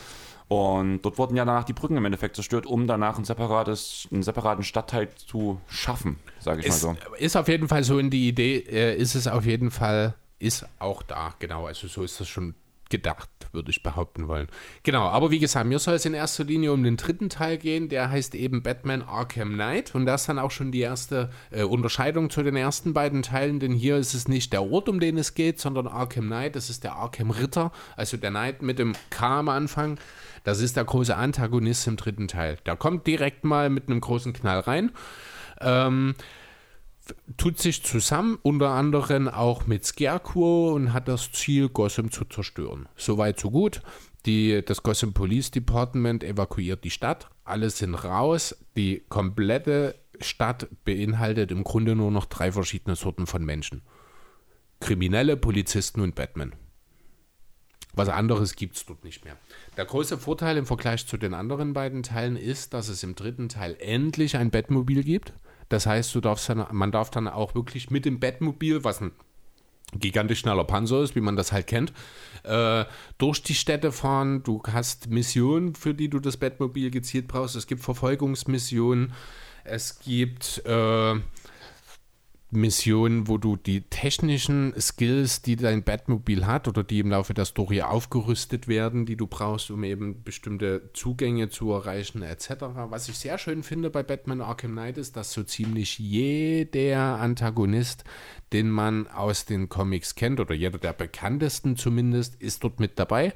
Fallen dir spontan welche ein? Riddler? Ist dabei. Sehr groß sogar. Ja, das war ja noch einer der größten Gegner von Batman mhm. auch. King, ah, nee, Kingpin war, war hier Daredevil. Kingpin war Daredevil, genau. Ja, keine Ahnung, also. Two-Face, Harvey Dent. Two-Face, das war der, der, der Anwalt. Der, wo die Hälfte verbrannt war im genau, Gesicht. richtig. Genau, der, der ist mit dabei, der bricht, also der will Banken ausrauben. Asrael und der Orden von Saint-Dumas dabei. Äh, Firefly setzt Feuerwehren in Brand und muss dann gejagt werden. Ich war gestern tanzen. Da kam ein Lied, also ich weiß nicht, ob das irgendwas mit, mit Batman und sowas zu tun hat. Da geht es so im Refrain und so, Firefly, Firefly. Natürlich nicht, aber schön, dass du überhaupt darüber nachdenkst. Ähm, ja, wer ist noch? Zu, ne? Also ich versuche ja. irgendwie das nachvollziehen, obwohl das äh, DC ist und die einfach DC genau. einfach scheiße ist. Ja, Poison Ivy spielt eine wichtige Rolle ja. in der Geschichte. Durch Gotham uh, kenne ich die. Harley Quinn kennt man wahrscheinlich auch, wie gesagt, Scarecrow und der Arkham Knight, von dem eben niemand weiß, wer es ist. Das ist so die große Ungewissheit in diesem Spiel. Die tun sich eben zusammen. Ar äh, Scarecrow hat halt vor, ganz Arkham City in, eine, äh, in seinen Angstgas zu hüllen, was ihm im Laufe der Story dann zwischenzeitlich auch mal passiert. Während der Arkham Knight eigentlich nur auf einem persönlichen Rachefeldzug gegen Batman ist. Das Ganze beginnt dann eben damit, dass du erstmal bei Ace Chemicals versuchen musst, äh, ein paar Wissenschaftler zu befreien, musst dort schon dann mit ersten äh, Drohnen, also es sind auch jede Menge unbewandte Panzerdrohnen durch Arkham City unterwegs, mit denen du dich dann äh, halt entsprechend bekämpfen musst. Das ist auch super geil. Also bei diesem Batmobil, es hat zwei verschiedene Funktionen. Die Straßenfunktion, wo du einfach fährst und dann hast du eine Gefechtsfunktion. Äh, einen Gefechtsmodus. Du hast so den hinteren Trigger links hinten, hältst du den gedrückt und dann fährt das, fahren die Räder sozusagen aus und du hast die totale Bewegungsfreiheit. Du kannst nach links, nach rechts, nach unten, du hast Geschütz führt aus, du kannst schießen, du hast verschiedene andere EMP kannst du zum Beispiel ausrüsten lassen, du kannst zielsuchende Raketen dir einstellen lassen. Ähm, das alles sehr schön. Trotzdem muss ich sagen, bei dem Batmobil hat man vielleicht ein bisschen übers Ziel hinausgeschossen, denn irgendwie gibt es nichts, was das Bettmobil aufhält. Das, du kannst einfach völlig durch, also natürlich die Häuser an sich, die stehen, das ist jetzt nicht so wie beispielsweise bei Kakarot oder sowas, wo du die, äh, wo du wirklich alles äh, vernichten kannst. Die Häuser stehen, du hast halt so das typische irgendwelche Grünzeug oder Haltestellen oder sowas, das kannst du zerschießen. Andere Autos prallen an dir ab, als wärst du, als wären die nur Fliegen, die gegen deine Scheibe springen. Ähm, ja, es ist eigentlich wirklich alles ziemlich cool. Eine besondere Rolle nimmt in diesem dritten Teil der äh, Batman-Trilogie der Joker ein. Denn der war der große Antagonist in den ersten beiden Teilen. Der ist im zweiten Teil gestorben, hat es allerdings vorher geschafft, sein Blut zu verteilen. Deswegen gibt es ein paar Menschen in Gotham City, die mit dem Blut des Jokers infiziert sind. Das ist eine, äh, eine Krankheit, also so wird das halt in dem Spiel dargestellt, wo diese Leute auch mit im Laufe der Zeit zu Jokern werden. Okay. Genau, und da gibt es halt auch, das ist dann der Teil auch mit Harley Quinn. Die sind dann in den Panessa Studios, werden die von Batman in Eindämmungszellen halt untersucht, um eine Lösung dagegen zu finden. Hm. Während Batman dann aber auf einer anderen Mission ist, taucht auf einmal Harley Quinn in diesen Studios auf, übernimmt die, hat erstmal ihre schönen Muskelprotze, alles draußen. Erstmal musst du sehen, dass du reinkommst. Dann hat die aber auch diese Joker. Nachbildungen, nenne ich sie jetzt mal, freigelassen in den Studios. Das heißt, du musst dann auch gegen die einzeln alle nochmal kämpfen. Ähm, das ist dann, einer ist ein Johnny Charisma, das ist ein Musiker, mit dem musst du dann halt nie kämpfen, sondern da musst du dann in bestimmte äh, Mission halt erfüllen, um die Wompen, die er überall angebracht hat, zu entschärfen. Dann gibt es Albert King, das ist ein gigantischer Boxer, mit dem musst du dann halt klassisch im Beat abgehen. Äh, was ist der dritte? Das ist irgendeine Frau, weiß gar nicht genau, wie die Christina Bell hieß, die ich glaube, die hat halt ihre Mann, ihre Leute vor sich, ihre Bodyguards und du musst halt erstmal die ausschalten, bis du dann die Frau dort haben kannst und die mit Hilfe von Robin dann eben wieder in die Eindämmungszelle bringst. Also da ist wirklich auch sehr viel geboten, es ist sehr abwechslungsreich. Letzten Endes geht es aber schon, ist es ein, ja, äh, Kampfspiel, also du hast viel äh, wirklich im Nahkampf, extrem viel, du kannst Kombos, du musst, hast einen sehr, sehr umfangreichen Skillbaum, den du entwickeln kannst, du kriegst halt auch jede Menge Erfahrungspunkte und die du dann eben in diesen Skillbaum entwickeln kannst, da kannst du die Technik machen von deinem Anzug, du kannst die Panzerung machen, du kannst neue Kampf Methoden lernen, du kannst dein Bettmobil aufrüsten, du Ja, vom, kannst. vom Prinzip her ist das doch auch, also alles, was ich jetzt auch so DC und Marvel spiele, alles, was du jetzt auch von Batman halt erzählt hast von diesem Game, ist ja auch eine, eine Art Hack and Slay eigentlich. Es geht in die Richtung, definitiv, auf jeden Fall.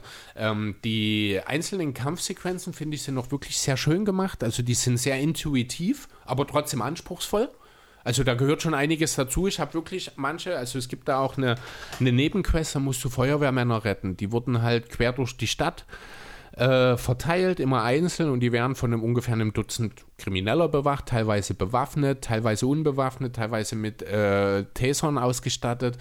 Und du musst halt für jede, jeden Feindtyp sozusagen, brauchst du eine bestimmte Attacke, damit du die überhaupt erstmal angreifen kannst. Na, und das ist, da gehört dann schon auch ein bisschen Lernen dazu, damit du die ganzen Tastenkombinationen drin hast. Aber alles in allem, du hast eine Kontertaste, die funktioniert sehr gut. Die Schläge an sich, da gibt es keine zehn verschiedenen Schläge, sondern es gibt eine Schlagentaste. Du kannst mit deinem Umhang agieren, du hast halt Schnellwahlen, du kannst mit Batarang schießen, du kannst in, äh, du kannst mit dem mit der Bett klar Feinde an dich heranziehen, du kannst mit dem Unterbrecher Waffen deaktivieren etc. Also da ist wirklich auch viel, viel taktisch gefragt. Das ist wirklich alles sehr schön. Es ist sehr kurzweilig alles. Ähm, die Story, wie gesagt, an sich ist okay, ist auch gut geschrieben, ist halt im Rahmen dessen, es geht natürlich immer mehr, aber im Rahmen dessen, was man hier gemacht hat, ist das total in Ordnung. Die Missionsdesigns sind sehr abwechslungsreich, also es kommt auch wirklich keine Langeweile auf, es hat einen hohen Wiederspielwert.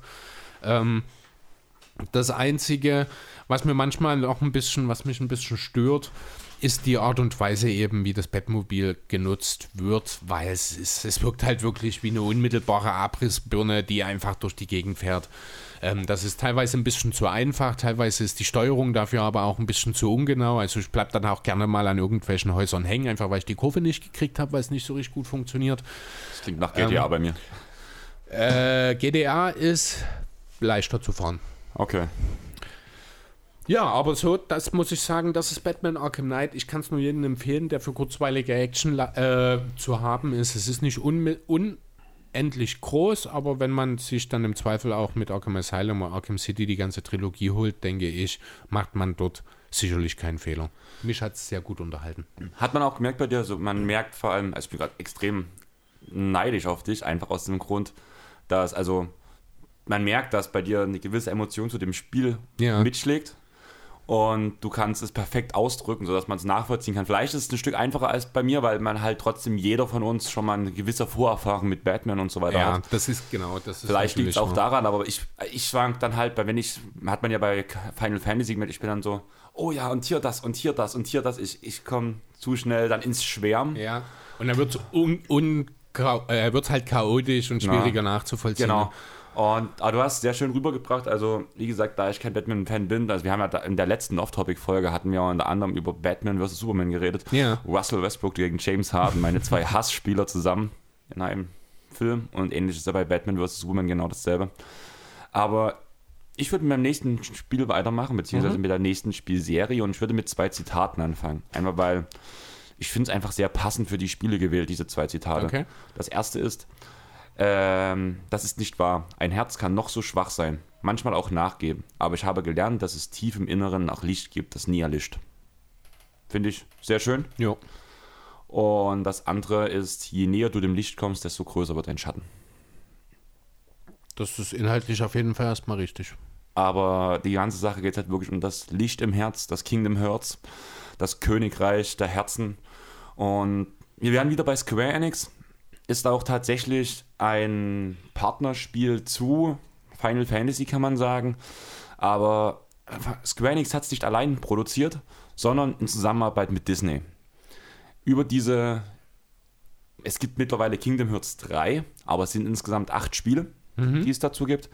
Kingdom Hearts kam damals für die PS2 raus, danach kam Change of Memories für den Game Boy Advance. Im Anschluss kam Kingdom Hearts 2 für die PS2. Danach kam Coded. Das ist ein Handy-Game gewesen, was auch nur auf dem Handy spielbar war, was aber Teile der Story ganz wichtige beinhaltet. Also du musstest eigentlich auch das spielen, wenn du es komplett nachvollziehen möchtest, was alles passiert. Okay. Im Anschluss ging es weiter mit 358,2 Tage, was für den Nintendo- DS rauskam. Danach Birth by Sleep für die PSP. Im Anschluss kam danach ähm, 3D Dream Drop Distance für den Nintendo 3DS. Danach Kingdom Hearts 3, was ja bei mir auch drin steht. Und da ist jetzt noch dieses Melody of Memory für die Nin- Nintendo Switch jetzt im Anschluss rausgekommen. Ah, hier, ja, genau. Also ich bin gerade, für dich bloß ganz kurz, ich bin gerade im Wikipedia-Artikel von Kingdom Hearts, um das ein bisschen nachzuvollziehen. Und das ist halt schon ziemlich heftig, wenn man halt, man redet momentan nach fast 20 Jahren von Kingdom Hearts 3, wenn man halt überlegt, was da alles dahinter steckt. Und dass selbst das Handy geben dir wichtige Teile des, also ich habe vor uns gesagt, bei Final Fantasy ist es egal, ob du die 1, die 2, die 3, die 4 oder in welcher Reihenfolge du es spielst. Das ist bei Kingdom Hearts anders. Bei Kingdom Hearts musst du im Idealfall oder du musst bei der 1 anfangen, um alles nachzuvollziehen. Okay. Du hast diese drei Hauptteile, die reichen vom Prinzip her, um die Grundstrukturen des Spiels zu verstehen, worum es eigentlich geht. Aber wenn du wirklich alles verstehen möchtest und dir keine Logikfehler vorkommen sollen, musst du über die Gameboy-Spiele auch gehen. Deswegen gab es ja auch in diesem Remake für die PS4 eine Funktion, dass du sogar alle Spiele, die es hier aufgeführt sind, inklusive eines kleinen Films, den es noch gibt dazu, auf der PS4 spielen bzw. gucken kannst. okay. Einfach um die komplette Story zu hinterfragen. Ja, aber was ist Kingdom Hearts? Also die ganze Geschichte, ähnlich wie bei Final Fantasy. Du wachst auf, bist ein Junge, wachst auf einer Insel auf. Alles ganz schön. Du hast deine zwei Freunde, die bei dir unterwegs sind. Erstes kleines Gimmick, was ich sehr schön fand. Direkt auf der Insel steht ein Typ und der hat einen Ball in der Hand. Das ist ein Blitzball aus Final Fantasy X und du triffst auf Wacker Ah, direkt da okay, und cool. auf der ersten Insel. Und das war so, oh cool, Wacker ist hier. Ja. Geil, geil, geil. Und da war erstmal so erste Mal happy so ein bisschen. Mhm. Also der steht am Ende auch bloß da, du kannst ihn was fragen. Das war's. Also der ist halt einfach da und so ein klein, kleines eingebautes Gimmick. Und du willst eigentlich mit deinen Freunden die Insel verlassen. Du bist immer dort groß geworden. Du kennst nichts anderes aus der Insel. und Du willst die weite Welt sehen. Danach, an der Na in der Nacht, bevor du losmachst, wird verdunkelt sich der Himmel und ein Schatten fällt über dich hinab und du versinkst im Schatten und wachst danach in einer kleinen Stadt auf. Und das nennt, diese Stadt nennt sich Travers. Und du irrst ein bisschen durch die Stadt und das erste, auf was du triffst, ist Donald und Goofy. und Pluto. Geil, herrlich. Und das ist halt eigentlich das Grundprinzip, um was es halt bei Kingdom Hearts geht. Square Enix hat sich mit Disney zusammengetan und du reist von Disney-Welt zu Disney-Welt und versuchst, die Herzlosen, die Bösen aus den Welten zu vertreiben und herauszufinden, wo deine zwei Freunde geblieben sind, Rico und Kyrie. Ja. Kyrie auch so ein bisschen so der Crush von Sora. Also Sora ist dort in dem Fall ein Junge. Und du reist halt von Welt zu Welt. Vom Prinzip her geht es darum, dass die ganzen bösen Disney-Feinde, also Hades, Maleficent, Carlo, sich zusammengeschlossen haben, um die Prinzessinnen ähm, zu vereinen, um das Kingdom Hearts zu verschließen, um jegliches Licht aus der Welt zu ähm, Okay. klein zu machen. Da bist du zum Beispiel auch in Agrabah, bei, bei Aladdin bist du, da wird dann ja auch Jasmine anführt, weil sie eine der Prinzessinnen ist. Und es gibt bloß sechs Disney-Prinzessinnen und danach ist das Gimmick, warum es halt weitergeht. Die siebte ist Carrie, deine Freundin um die es halt geht. Und du hast halt diesen dauerhaften Kampf zwischen Licht und Schatten, blöd gesagt. Und du reist halt, wie gesagt, von Welt zu Welt. Das ist die erste Welt, wo du landest, ist Alice im Wunderland. Kommst zu Tarzan, du kommst zu Herkules, wo bei Herkules triffst du auf Cloud aus Final Fantasy VII zum Beispiel auch und auf Sephiroth. Okay. Und du versuchst halt Maleficent aufzuhalten und deine Freunde wiederzufinden. Mittlerweile hat sich dein Kumpel Rico auf die böse Seite geschlagen, weil er Kraft erhalten will, um Kairi zu retten.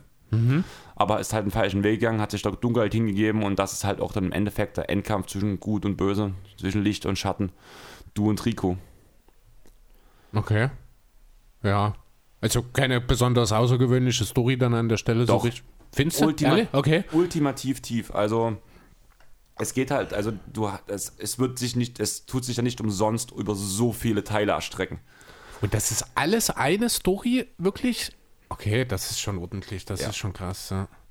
Also im letzten Teil danach ist es halt, also da kommt dann ab dem zweiten Teil kommt die Organisation 13 dazu, die im Hintergrund agiert und Maleficent so ein bisschen steuert und so ein bisschen auch für sich arbeitet, die halt auch die Dunkelheit, die das Kingdom Hearts halt für sich beanspruchen wollen.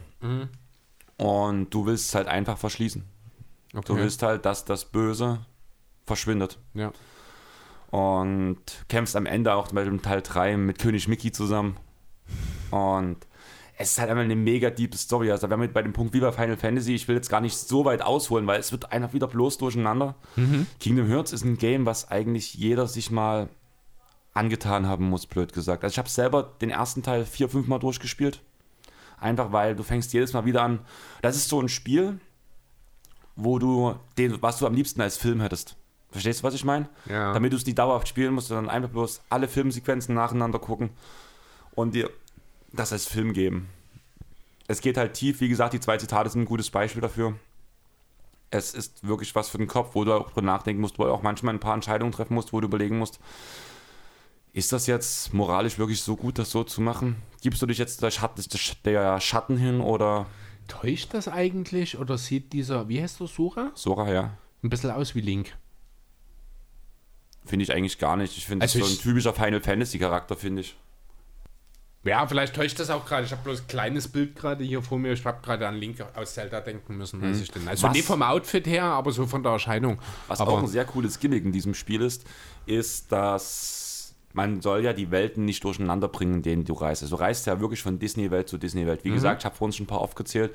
Im ersten Teil, wie gesagt, du bist bei Alice im Wunderland, du bist bei A Night Before Christmas, was meine absolute Lieblingswelt ist. Okay. Du bist bei Tarzan, du bist bei Ariel, im zweiten Teil bist du bei Mulan, du bist bei sonst was. Im zweiten habe ich erst einmal gespielt, ist schon eine Weile her.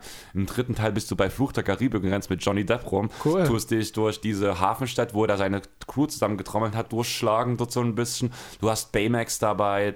Das war dann schon das ganze neue Zeug. Bitte. Ja. Frozen ist dabei, das ist auch wunderschön. also die, die Frozen-Welt ist wunderschön gemacht. Und der Gimmick von diesem Spiel ist, die dürfen diese Welten nicht durcheinander bringen. Deswegen dürfen sie nicht auffallen, dass sie aus einer anderen Welt kommen. Deswegen tut ihr Aussehen sich anpassen auf die jeweiligen Ah, Welten. okay. Also wenn du jetzt gerade hier hochguckst, die Figur, die dort oben steht, diese Funko-Pop-Figur, die können wir im Nachhinein auch mal posten, Mhm. die obere über Son Gohan, das ist ähm, Sora in der Welt von Monster AG. Okay. Und da passt sich das halt immer an. Also danach bei Fluch Karibik hat er ein komplettes Piraten-Outfit an. Bei A Night Before Christmas sieht er aus wie ein Vampir so ein bisschen in die Richtung. Bei Ariel halt mit einer Schwimmflosse.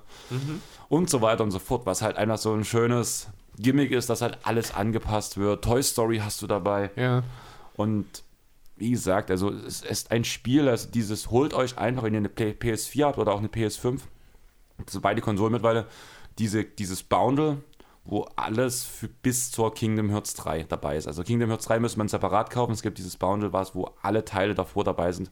Es gibt kaum, also wenn wir bei dem Punkt Final Fantasy Kingdom Hearts halt selber Produktionsfirma mit Square Enix, es gibt kaum, kaum Spiele, die eine deepere Story haben und wo es viel tiefer reingeht. Also ein Must-Play eigentlich für jeden, der vor allem so ein bisschen auch mit Disney groß geworden ist, muss ich ganz ehrlich sagen. Das ja. War bei mir immer ein großes Thema. Mein Vater ist selbst riesen Disney-Fan. Und ich glaube, ich könnte sogar meinem Vater das Spiel schmackhaft machen, wenn er es nicht selber steuern müsste. ja. Okay. Ja, interessant. Ähm, ich weiß gar nicht so richtig. Also ich habe Kingdom Hearts an sich, du hast ab und zu mal schon angesprochen gehabt, deswegen war es mir jetzt nicht völlig fremd. Äh, ich glaube, so ganz reizen würde es mich nie, weil ich glaube, das ist mir ein bisschen zu...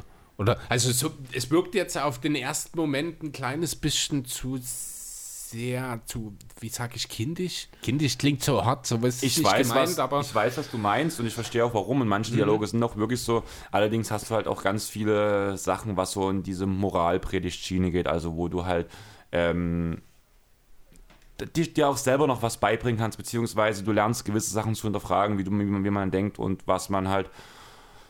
Wenn ich jetzt zum Beispiel dir absage, blöd gesagt, weil ich bloß mal Zeit für mich haben möchte, blöd gesagt, da macht man sich ja Gedanken, ist es okay, ist es nie okay und solche, so ganz, du hast ganz oft solche Situationen, wo es halt so ein bisschen so um Kopfsachen, Headcase-Sachen geht, Herzsachen. Darum Okay. geht es halt in Kingdom Hearts. Dadurch wird es ein bisschen zu deep für Kinder. Mhm. Aber dieser ganze Stil, also ich glaube, das ist wirklich für unsere Generation so ein bisschen gemacht, dieses Spiel. Für junge Erwachsene, die mit Disney einfach groß geworden sind und wahrscheinlich auch diesen Final Fantasy Traum, dieses Fieber, dieses, dieses Spielgefühl mitgenommen haben, muss man ganz ehrlich sagen. Es ist nicht rundenbasierend, es ist auch wie eine Art Hack and Slay, sage ich mal so. Was auch ganz lustig ist, lustig ist du kannst ähm, wie bei Final Fantasy Bestias rufen, aber diese Bestias sind dann zum Beispiel Mufasa. Du hast, du hast Dumbo, du kannst Okay. einen Genie rufen. Ja, okay. Bambi zum Beispiel, wenn Bambi springt danach der ganze übers Feld und tut Heilperlen vor, das tut, Okay, ähm, ja. ähm, verteilen. Ähm, Naseweiß aus, Alad äh, aus Peter Pan zum Beispiel. Du kannst auch fliegen irgendwann, ist auch ganz schön. Also Okay. ist einfach ein Spiel, wo einem wirklich das Herz aufgeht, wenn man mit Disney groß geworden ist, auch irgendwo eigentlich ein Must-Play ist, muss ich ganz ehrlich sagen. Gut, interessant. Also Square Enix hast du jetzt schon zweimal dabei gehabt. Äh, die machen halt wirklich gute Sachen. Das muss man schon mal so sagen. Ich habe es, ich glaube, im Vorgespräch schon mal angesprochen. Ne? Die, äh, oder war es schon in der Aufnahme? Ich weiß gar nicht genau. Die Top- Top Rider Trilogie, die neue, die ist ja auch von Square Enix. Ich weiß gar nicht, ob die Original, ob das auch Square Enix war. Ich hätte Ubisoft gesagt, wenn ich mich nicht ganz ne? täusche. Dachte ich auch, aber ja, Ubisoft spielt ja dort auch noch mit rein. Also Ubisoft ist ja trotzdem noch dabei. Das sind wahrscheinlich die Rechteinhaber oder so dann an der Stelle. Ähm, ja, also die machen schon wirklich gute Sachen. Das stimmt. Ich habe jetzt als nächstes ein Spiel da, zu dem kann ich noch gar nicht allzu viel sagen, weil ich äh, selber gerade mittendrin bin. Aber bevor ich anfange, du hast angekündigt, du willst eine Pause machen. Willst du eine machen oder ziehen wir durch? Wir können auch durchziehen jetzt, also Na, dann machen wir weiter. Direkt, okay. Wie gesagt, ich habe ja das, ich habe ja das, also eigentlich wollte ich für euch den Pausensound einspielen, den ich noch zurechtschneiden muss. Mhm. Aber wollen wir durchziehen einfach? Also wie gesagt, das wäre das, wär das Sephiroth-Theme von ähm, Final Fantasy VII. Ah, ich habe es ja von uns selber gesungen, also eigentlich haben ja schon die Leute in bester Qualität das Naja, in Qualität, in irgendeiner Qualität. Gut, nee, dann mache ich weiter. Also wie gesagt, Recency Bias jetzt bei mir ganz hart. Und zwar geht es um die Legendary Edition von Mass Effect. Mass Effect ist ein Spiel, das ist 2007 veröffentlicht worden, der erste Teil. Es gibt eine Trilogie, Mass Effect 2 und 3 sind 11 und 12 noch hinterhergekommen. Dieses Jahr wurde diese Trilogie nochmal neu aufgelegt, wurde remastered, optisch verbessert, teilweise auch, zumindest im ersten Teil, so wie ich das gelesen habe, äh, auch die Steuerung nochmal ein bisschen optimiert. Ich habe die Mass Effect-Reihe komplett verpasst damals, muss ich sagen. Ich weiß nicht, ob du davon mitgekriegt hast, viel damals. Ich habe das gar nicht. Ich kenne auch jetzt immer noch das Spiel noch nicht. Muss ich ganz ehrlich sagen. Ich hab Okay. ge war gestern mit Markus unterwegs zu meinem Tätowieren. Wir haben halt dann hab ich dann erzählt, dass wir heute einen Off-Pod heute machen. Habe halt meine drei Spiele gesagt und der so perfekte Auswahl. Ja. Aus seiner Sicht fehlt eigentlich bloß, ähm, was ist gerade das aktuelle Call of Duty, was alle spielen? Keine Ahnung. Shooter habe ich überhaupt nichts mit. Irgendwie sowas, also das was, das, was Free-to-Play für alle ist und wo du halt so ein 100, noch 150 Mann-Lobby, das ist halt, was der jetzt suchtet und das streamt Mhm. er unter anderem auch auf Twitch und sowas. Okay. Und das hat er gesagt, das ist eigentlich das Einzige, was noch fehlt. Dann habe ich danach deine gesagt und ich bin nicht mal mehr richtig auf den Namen gekommen. Irgendwie bin ich auf Mars Attack gewesen als Name. Mm, Das ist ein Film, der hat Genau. auch genau gar nichts damit zu tun. genau. Das hat mir Markus auch gesagt. Und danach hat er nochmal dieses Mass Effect gesagt. Und ich so, ja, kann sein, dass das das dann war. Aber ich war auf Mars Attack aus. ja, knapp Film daneben aus ist den auch 90ern, vorbei. oder? Klassiker. Ja, genau, richtig. Genau. Ja, jedenfalls äh, sind diese, ist diese Trilogie eben jetzt nochmal remastered worden, ist nochmal neu veröffentlicht worden. Ich habe jetzt die Woche äh, den ersten Teil beendet. Muss dann direkt auch jetzt erstmal was Negatives loswerden, denn ich war richtig genervt. Das war dann gestern Nachmittag, 18.30 ist ja dann immer Sportschau für mich. Da will ich die Bundesliga schauen und es war so, so viertel halb sechs gestern und ich dachte mir, Mensch, geil, jetzt hast du noch eine Stunde Zeit. Perfekter Zeitpunkt, um die Anfangssequenz von Mass Effect 2 zu, äh, zu schauen, den Anfang zu machen und dann direkt ins Spiel einzusteigen. Ich also meine Xbox angemacht und muss dazu sagen, wenn du die Mass Effect Legendary Edition, ich habe die als Download mir gekauft, ähm, du startest die mit einmal und hast dann eine Oberfläche, wo du zwischen Mass Effect 1, 2 und 3 auswählen kannst. Als ich das installiert habe damals oder gekauft habe und die Installation begann, habe ich mich dann schon gewundert, Mensch, geil, nur 21 Gigabyte für alle drei Spiele, das ist ja irre wenig. Aber es hat vielleicht damit zu tun, dass sie so alt sind und dieses Remastern vielleicht nicht so viel Platz gebraucht hat. alles cool, habe dann halt angefangen, Mass Effect gezockt, mein, äh, mein Charakter erstellt, war dann halt mit dem ersten Teil durch und wollte gestern Nachmittag den zweiten starten. Gehe in diese Benutzeroberfläche, will zum zweiten Teil und stelle fest, ich kann nur installieren. Habe ich auch selber nicht deine Ernst jetzt. Die haben die doch allen Ernstes, nachdem ich das gekauft habe, nur den ersten Teil installiert. Der ist automatisch gestartet, deswegen habe ich mir keine Gedanken darüber gemacht. Ich dachte, das passt schon. Ich habe auch auf dieser Startseite nimmer aus Interesse einfach mal nach links und rechts geguckt und äh, geschaut, weil ich dachte, das wird schon sein angehen. Ja, denkst du. Stand ich dann also gestern jedenfalls da und musste nochmal neu installieren. 40 Gigabyte für den zweiten Teil, ne 30 für den zweiten, 40 für den dritten, also nochmal 70 Gigabyte, die das Ganze nochmal äh, dann gekostet hat. Hat dann auch ja, eine Dreiviertelstunde ungefähr gedauert, hat mich ein bisschen genervt, weil dadurch war die Zeit bis zur Sportschau dann nämlich so richtig bescheuert. Ich hatte dann noch 20 Minuten, das hat nie gereicht, um diese Anfangssequenz anzufangen, aber ich hatte auch keinen Bock, einfach nur da zu sitzen. Das hat mich dann ein bisschen geärgert, habe ich dann halt zweite Liga geguckt ähm, jedenfalls fand ich das ein bisschen ärgerlich. Also wenn als Hinweis für euch, wenn ihr euch die Legendary Edition von Mass Effect kauft, sorgt dafür, dass ihr bitte gleich alle drei Spiele installiert. Nicht, dass ihr dann so wie ich erstmal dumm dasteht, nachdem das erste fertig ist und das zweite und das dritte eben noch nicht installiert ist. Ich bin wirklich davon ausgegangen, dass die alle mit einmal installieren. Aber ich kann dich beruhigen, dumm dastehen tust du gerne mal. Also, ja, ich weiß, aber das macht ja nichts. Ähm, ja, das dazu. Ansonsten, ja, worum geht es eigentlich in Mass Effect? Das Ganze spielt im Jahr 2183.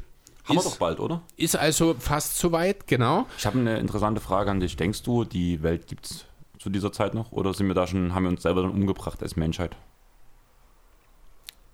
Das eine hat mit dem anderen nichts zu tun. Ich rede gerade vom Real Life. Ja, ich weiß. Kommen, kommen Und noch? was hat die Welt mit dem Ende der Menschheit zu tun? Dass wir uns ja selber zerstören als richtige Menschen. Ja, aber wenn wir, wir uns, dieses Jahr wenn, erreichen. Wenn wir uns Menschen zerstören, dann ist das das Beste, was der Welt passieren kann. Du meinst, der Planet muss das nicht selber übernehmen, sondern wir machen es schon selber? Nein, ich will damit sagen, es gibt einen Unterschied zwischen dem Ende der Menschheit und dem Ende der Welt. Du hast das gerade sehr verallgemeiner zusammengefasst. Ach so, okay, gut. Ja, ich Erzähl sage, weiter. ja, es, wir werden 2183 erleben. Nicht wir, das ist dann doch sehr unwahrscheinlich, aber die Menschheit ja. Jedenfalls, also ähm, im Laufe, also in der Zeit zwischen heute und 2183 hat die Menschheit auf dem Mars sogenannte Proteaner-Technologie gefunden. Proteaner, das ist ein altes, schon vor 50.000 Jahren äh, von der Erde getilgtes Raumfahrervolk, das super weit fortgeschritten war und diese Erkenntnisse, diese Sachen, die man dort auf dem Mars gefunden haben, haben halt zu einem technologischen Fortschritt geführt von zwei Jahrhunderten. Na, auf einmal war man in der Lage, selbst entferntest gelegene Teile der Universen äh, relativ schnell aufgrund dieses Masseportals, deswegen auch der Name Mass Effect, äh, zu erreichen. Das hat dann natürlich dazu geführt, dass man andere außerirdische ähm, Spezies, das Wort hat mir gerade gefehlt, getroffen hat, zum Beispiel Turianer, Quarianer, Kroganer, Sarianer, Asari und also wirklich viele, die auch alle relativ humanoid meistens aussehen, aber alle doch eigentlich ja, Vor- und Nachteile haben, alle schon so ein bisschen optisch natürlich auch das eigene Sinn. Und wir als Spieler äh, schlüpfen in die Rolle von John Shepard, wenn man den Basischarakter übernimmt. Und da habe ich gleich eine Frage an mhm. dich. Bist du so ein Typ, der die Namen auf irgendwas anderes ändert oder behältst du die Originalnamen? Das kommt drauf an. Also bei 2K zum Beispiel nehme ich immer einen Namen, der, äh, den der Kommentator einfach sagen kann. Hm? Weil ich will nicht, dass dann einfach nichts gesagt wird. Also ich habe dann halt Weed genommen, weil es hm. dann beim Namen am nächsten kam. Dann habe ich White bei mir. Ja, genau. Ne? Ähm, hier jetzt in dem Fall, ich habe es tatsächlich, ich habe den Namen übernommen, weil ich wusste nicht, wie das sich entwickelt in den Dialogen etc., wenn ich jetzt einen anderen Namen nehme, weil das, was ich aus Trailer etc. gesehen habe, die haben den halt immer mit Shepard angesprochen. Und wenn ich jetzt irgendeinen anderen Namen, dann weiß ich nicht, das wird, das kann dann auch schnell ein bisschen befremdlich für mich wirken und dann auch am Spielerlebnis ein bisschen nachteilig sein. Deswegen gehe ich dort gern eigentlich mit dem Basisnamen, sofern ich dann Optik und Charakterklassen und sowas noch einstellen kann, bin ich da zufrieden. Also der Name spielt da für mich nur eine untergeordnete Rolle tatsächlich. Ähm, so. Genau. Ähm, es gibt einen interstellaren Rat, der, äh, dem die Menschen gerne beitreten wollen. Die Menschen sind erst seit ungefähr 30 Jahren mit den ganzen anderen Spezies in Verbindung, wollen aber Teil dieses Rats werden. Und dieser Rat ernennt sogenannte Spectre.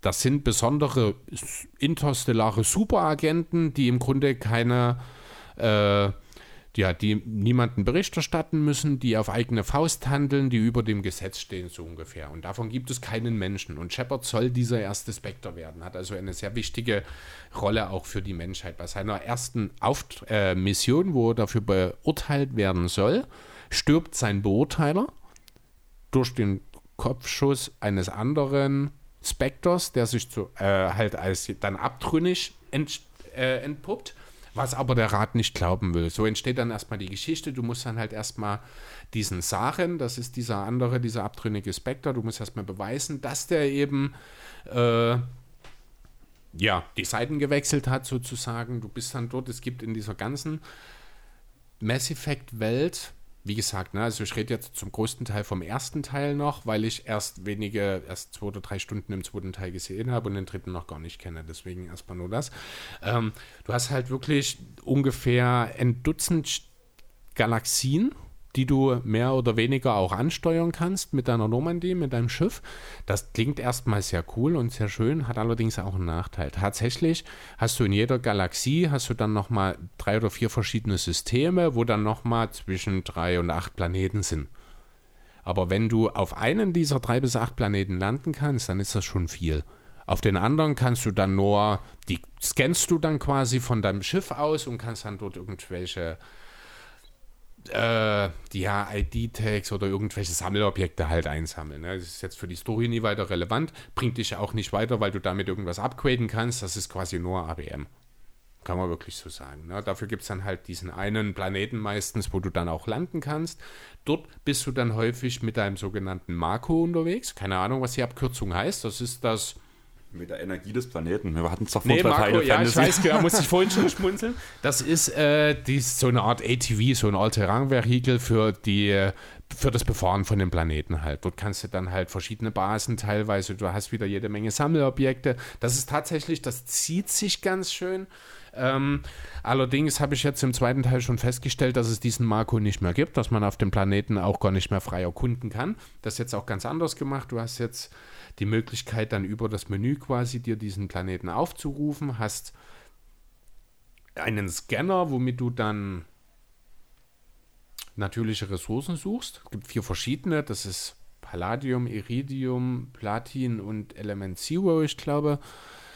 Ähm, und dann musst du halt Sonden ausschicken, wenn der Scanner ausschlägt. Ich habe das gestern Abend zwei, dreimal gemacht. Ich habe dann 30 Sonden, das ist das Maximale, was ich am Anfang mit mir tragen kann. Habe ich auf einen Planeten geschossen. Ich habe dann die, Pla äh, die Ressourcen gefunden und ja, das war es dann auch schon wieder. Also das ist auch eine Sache, die ist nicht ganz so prickelnd. Ansonsten aber muss ich sagen, also gerade was ist wirklich toll, ähm, die Story. Das Storytelling ist wirklich klasse, die Idee dahinter, ähm, ist sehr schön. Man sieht sehr gut auch, dass es wirklich im Vergleich zum Originalspiel grafisch aufgewertet wurde. Also es sieht wirklich gut aus für ein 2007 entwickeltes Spiel, auch jetzt in der Remastered-Version. Ähm, ähm, es kommt es an Final Fantasy VII ran, nee, oder? Glaube ich nicht. Also ans ah, Remake schwer halt. zu sagen. Nee, ich weiß schon, was du meinst. Ich glaube, soweit nicht. Äh, aber es sieht schon trotzdem gut aus, muss ich sagen. Ähm, so, jetzt habe ich kurz ein bisschen den Faden verloren. Genau, und dann wirst du halt äh, auf die verschiedenen Missionen geschickt, musst dann halt erstmal rausfinden, wo ist dieser Sarin. Der hat dann halt auch Hilfe mit äh, durch ein Technologievolk, die geht. Und was ich äh, grundsätzlich auch sehr schön finde, ist, du kannst dein eigenes Team zusammenstellen. Also du hast bis zu sechs Teammitglieder im ersten Teil, im zweiten sind es dann, ich glaube, sogar über zehn ähm, aus denen du für jedes Mal, wenn du dein Schiff verlässt, wählst du zwei von denen aus. Mit denen gehst du dann äh, quasi auf die Mission. Die, haben, die sind bewaffnet, die haben besondere Fähigkeiten. Es gibt grundsätzlich drei Klassen. Es gibt Biotik, Kampf und Tech. Ne, Biotik, das ist dann so, ja, geht schon fast in die Richtung Telekinese. Ne? Du kannst dann mit einem Warp zum Beispiel, kannst du deinen Feind auseinanderreißen Mit Heben kannst du denn in die Luft hin, dass er sich nicht mehr wehren kann, musst du nur noch abschießen. Dann mit den technischen Möglichkeiten kannst du die zur Überlastung bringen und zum Verbrennen. Und das ist halt, und dann halt der klassische Soldat, muss ich denke ich nicht allzu viel dazu sagen. Na, und die gibt es halt auch in Kombination Soldat, Biotik, Soldat Tech, Biotik Tech jeweils. Und da musst du dann halt immer ein bisschen schauen, eigentlich, dass du die richtige Kombination in deinen Missionen dabei hast, damit das alles gut funktioniert.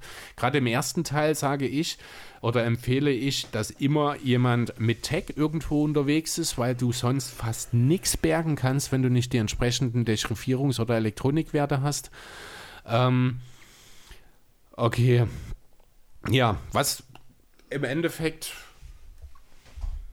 ja, du merkst schon, es ist nicht, nicht ganz so überzeugend wie bei Batman Arkham Knight meine äh, Darstellung, weil ich es einfach selber gerade noch äh, mittendrin bin im Spielen. Mir hat es sehr viel Spaß gemacht. Es hat ungefähr 30 Stunden ungefähr der erste Teil gebraucht. Das ist okay. Gerade eben auch, wenn man bedenkt, dass da ja noch zwei Spiele nachfolgen. Die, das, das ist eine Katzensprungzeit für Square Enix-Spieler. Heutzutage ist es das tatsächlich, das stimmt. Ähm, der Einstieg vom zweiten Teil, den fand ich richtig geil.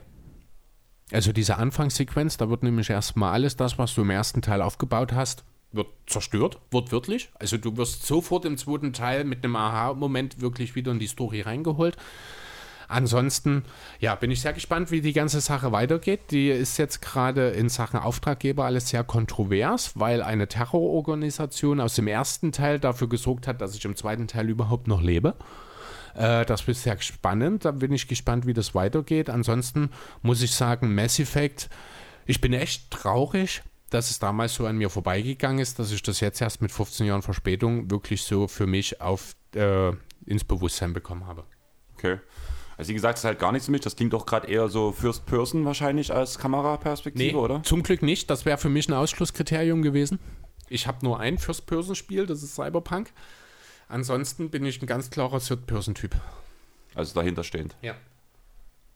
Also ja, ich spiele es eigentlich relativ gerne. Also sowohl Skyrim, Gothic zum Beispiel haben wir ja in der Vorbereitung mal drüber geredet. Das mhm. sind ja alles so First-Person-Spieler aus meiner Sicht. war kein First-Person. Du kannst das einstellen, ob du ja. First Person oder ja, also dahinter. ich habe Gothic ja. halt in Third Person. Also ich brauche ich brauch meine Figur. Erstens will ich wissen, wie die aussieht. Ich will die bewegen sehen. Ich finde das, ich finde der Cyberpunk, da habe ich jetzt heute mir nichts weiter mit rausgesucht. Ähm, das ist ja so ein richtiger First Person. Ähm, das gefällt mir einfach auch auf Dauer nicht. Das ist, ich komme da nicht mit. meine, mein Gehirn ist wahrscheinlich nicht in der Lage, das so schnell zu verarbeiten, habe ich manchmal das Gefühl. Okay. Die Bilder. Also ich muss sagen, ich mag das eigentlich immer so aus der Sicht, also bei auch den Final Fantasy Teilen, vor allem jetzt so bei ähm, Final Fantasy VII Remake, gehe ich auch ab und zu einfach bloß gerne in diese First-Person-Sicht, um mich umzugucken. Gerade bei so einem Spiel, was relativ viele Details hat, wenn du mal kurz Zeit hast, um einfach mal aufzuatmen und mal kurz Ruhe hast, dann gucke ich mir auch gerne mal eine Welt an und das finde ich in First-Person viel schöner als wenn du von hinten drauf guckst. Ja, gut, das mag sein, aber rein vom Gameplay her, von der Art und Weise bin ich ein ganz klarer Third-Person-Typ. Okay. Ja, mein letztes Spiel, was ich mitgebracht habe, von welcher Firma wird es sein, Chris?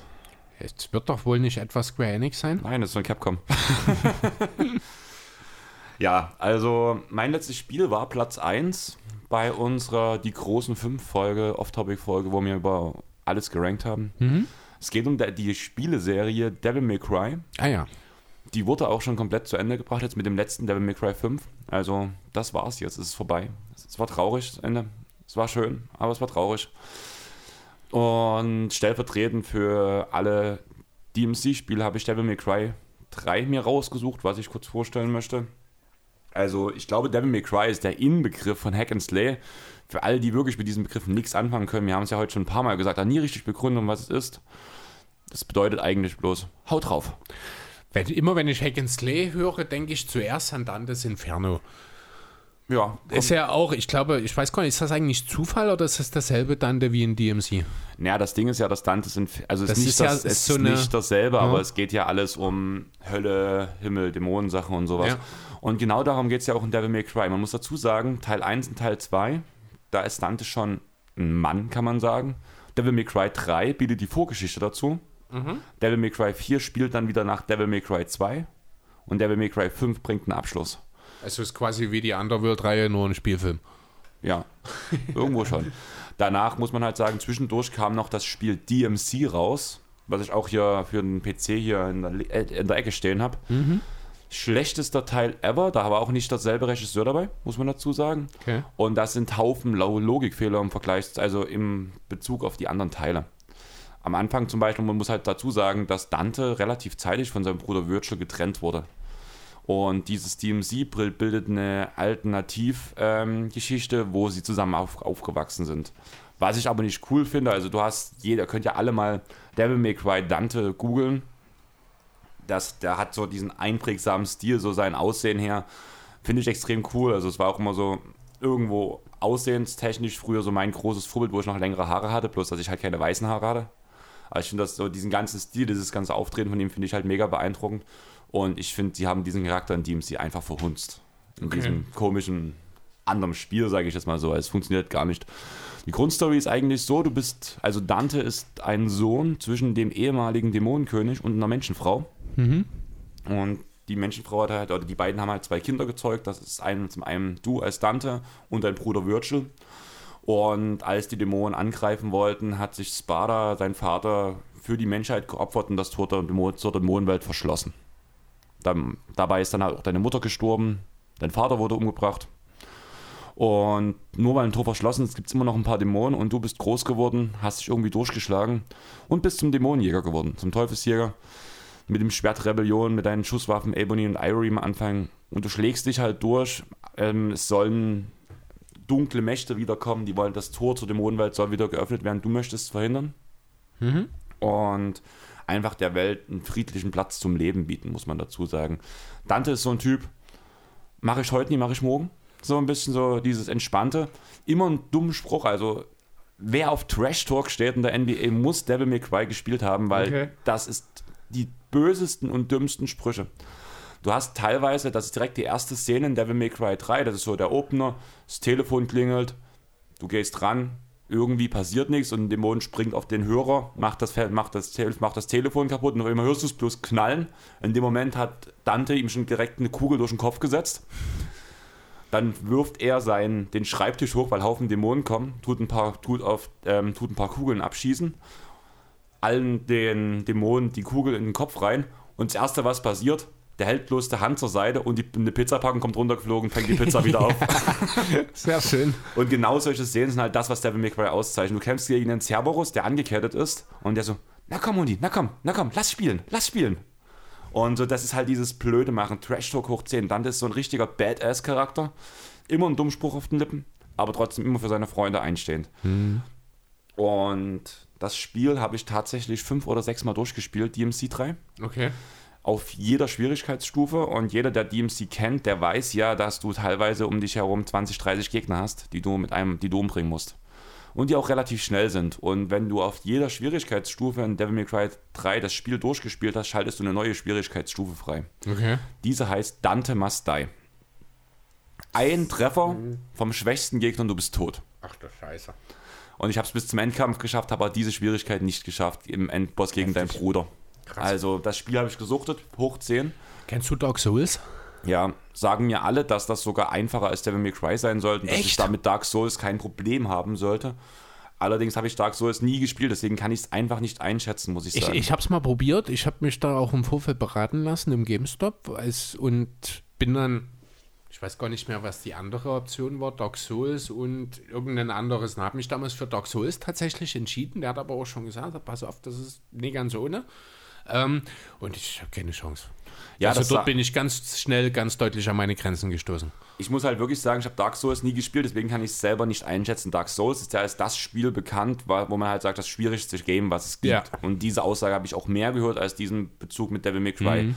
Allerdings habe ich schon fünf, sechs Leuten, die halt auch, wo ich weiß, die haben schon einen Plan vom Gaming, haben ein paar Leute schon gesagt, DMC 3 auf den hohen Schwierigkeitsstufen wesentlich härter als Okay. Dark Souls. Also, Also hab Dark alleine Souls- halt dieser Dante Must Die Modus ist halt heftig. Ja, gut, klar. Aber nee, also Dark Souls, weil du gerade so von anspruchsvollen alles dort habe ich, ich habe es ein paar Wochen probiert. Ich bin, ich glaube, kaum über das erste Level hinausgekommen. Ich weiß gar nicht mehr genau, wie das strukturiert wurde, aber jedenfalls habe ich dort sehr schnell auch die Motivation dann verloren, weil es mich echt fertig gemacht hat. Das Ding ist bei Dark Souls, also ich habe mich ja da ein bisschen auch damit beschäftigt, weil ich es eigentlich auch irgendwann mal spiele. Du hast halt bei Dark Souls ähm, wiederkehrende Muster und sowas musst du dir halt einprägen. Damit kannst du halt relativ schnell jedes Spiel aus, aus, Okay, aushebeln. ja, also, Soweit bin ich am Ende gar nicht gekommen. Und das ist halt auch die Sache bei Devil May Cry. Also, bei den, also sobald du in einem normalen offenen Kampf bist, kannst du dich auf keine Muster verlassen, weil da gibt es keine Muster. Ja. Das ist das Schwierige zum Beispiel auch. Das ist halt Hack and Slay. Genau. Aber wenn du gegen Endbosse kämpfst, die haben meistens ein gewisses Muster, nach dem du dich Mhm, das orientieren kannst.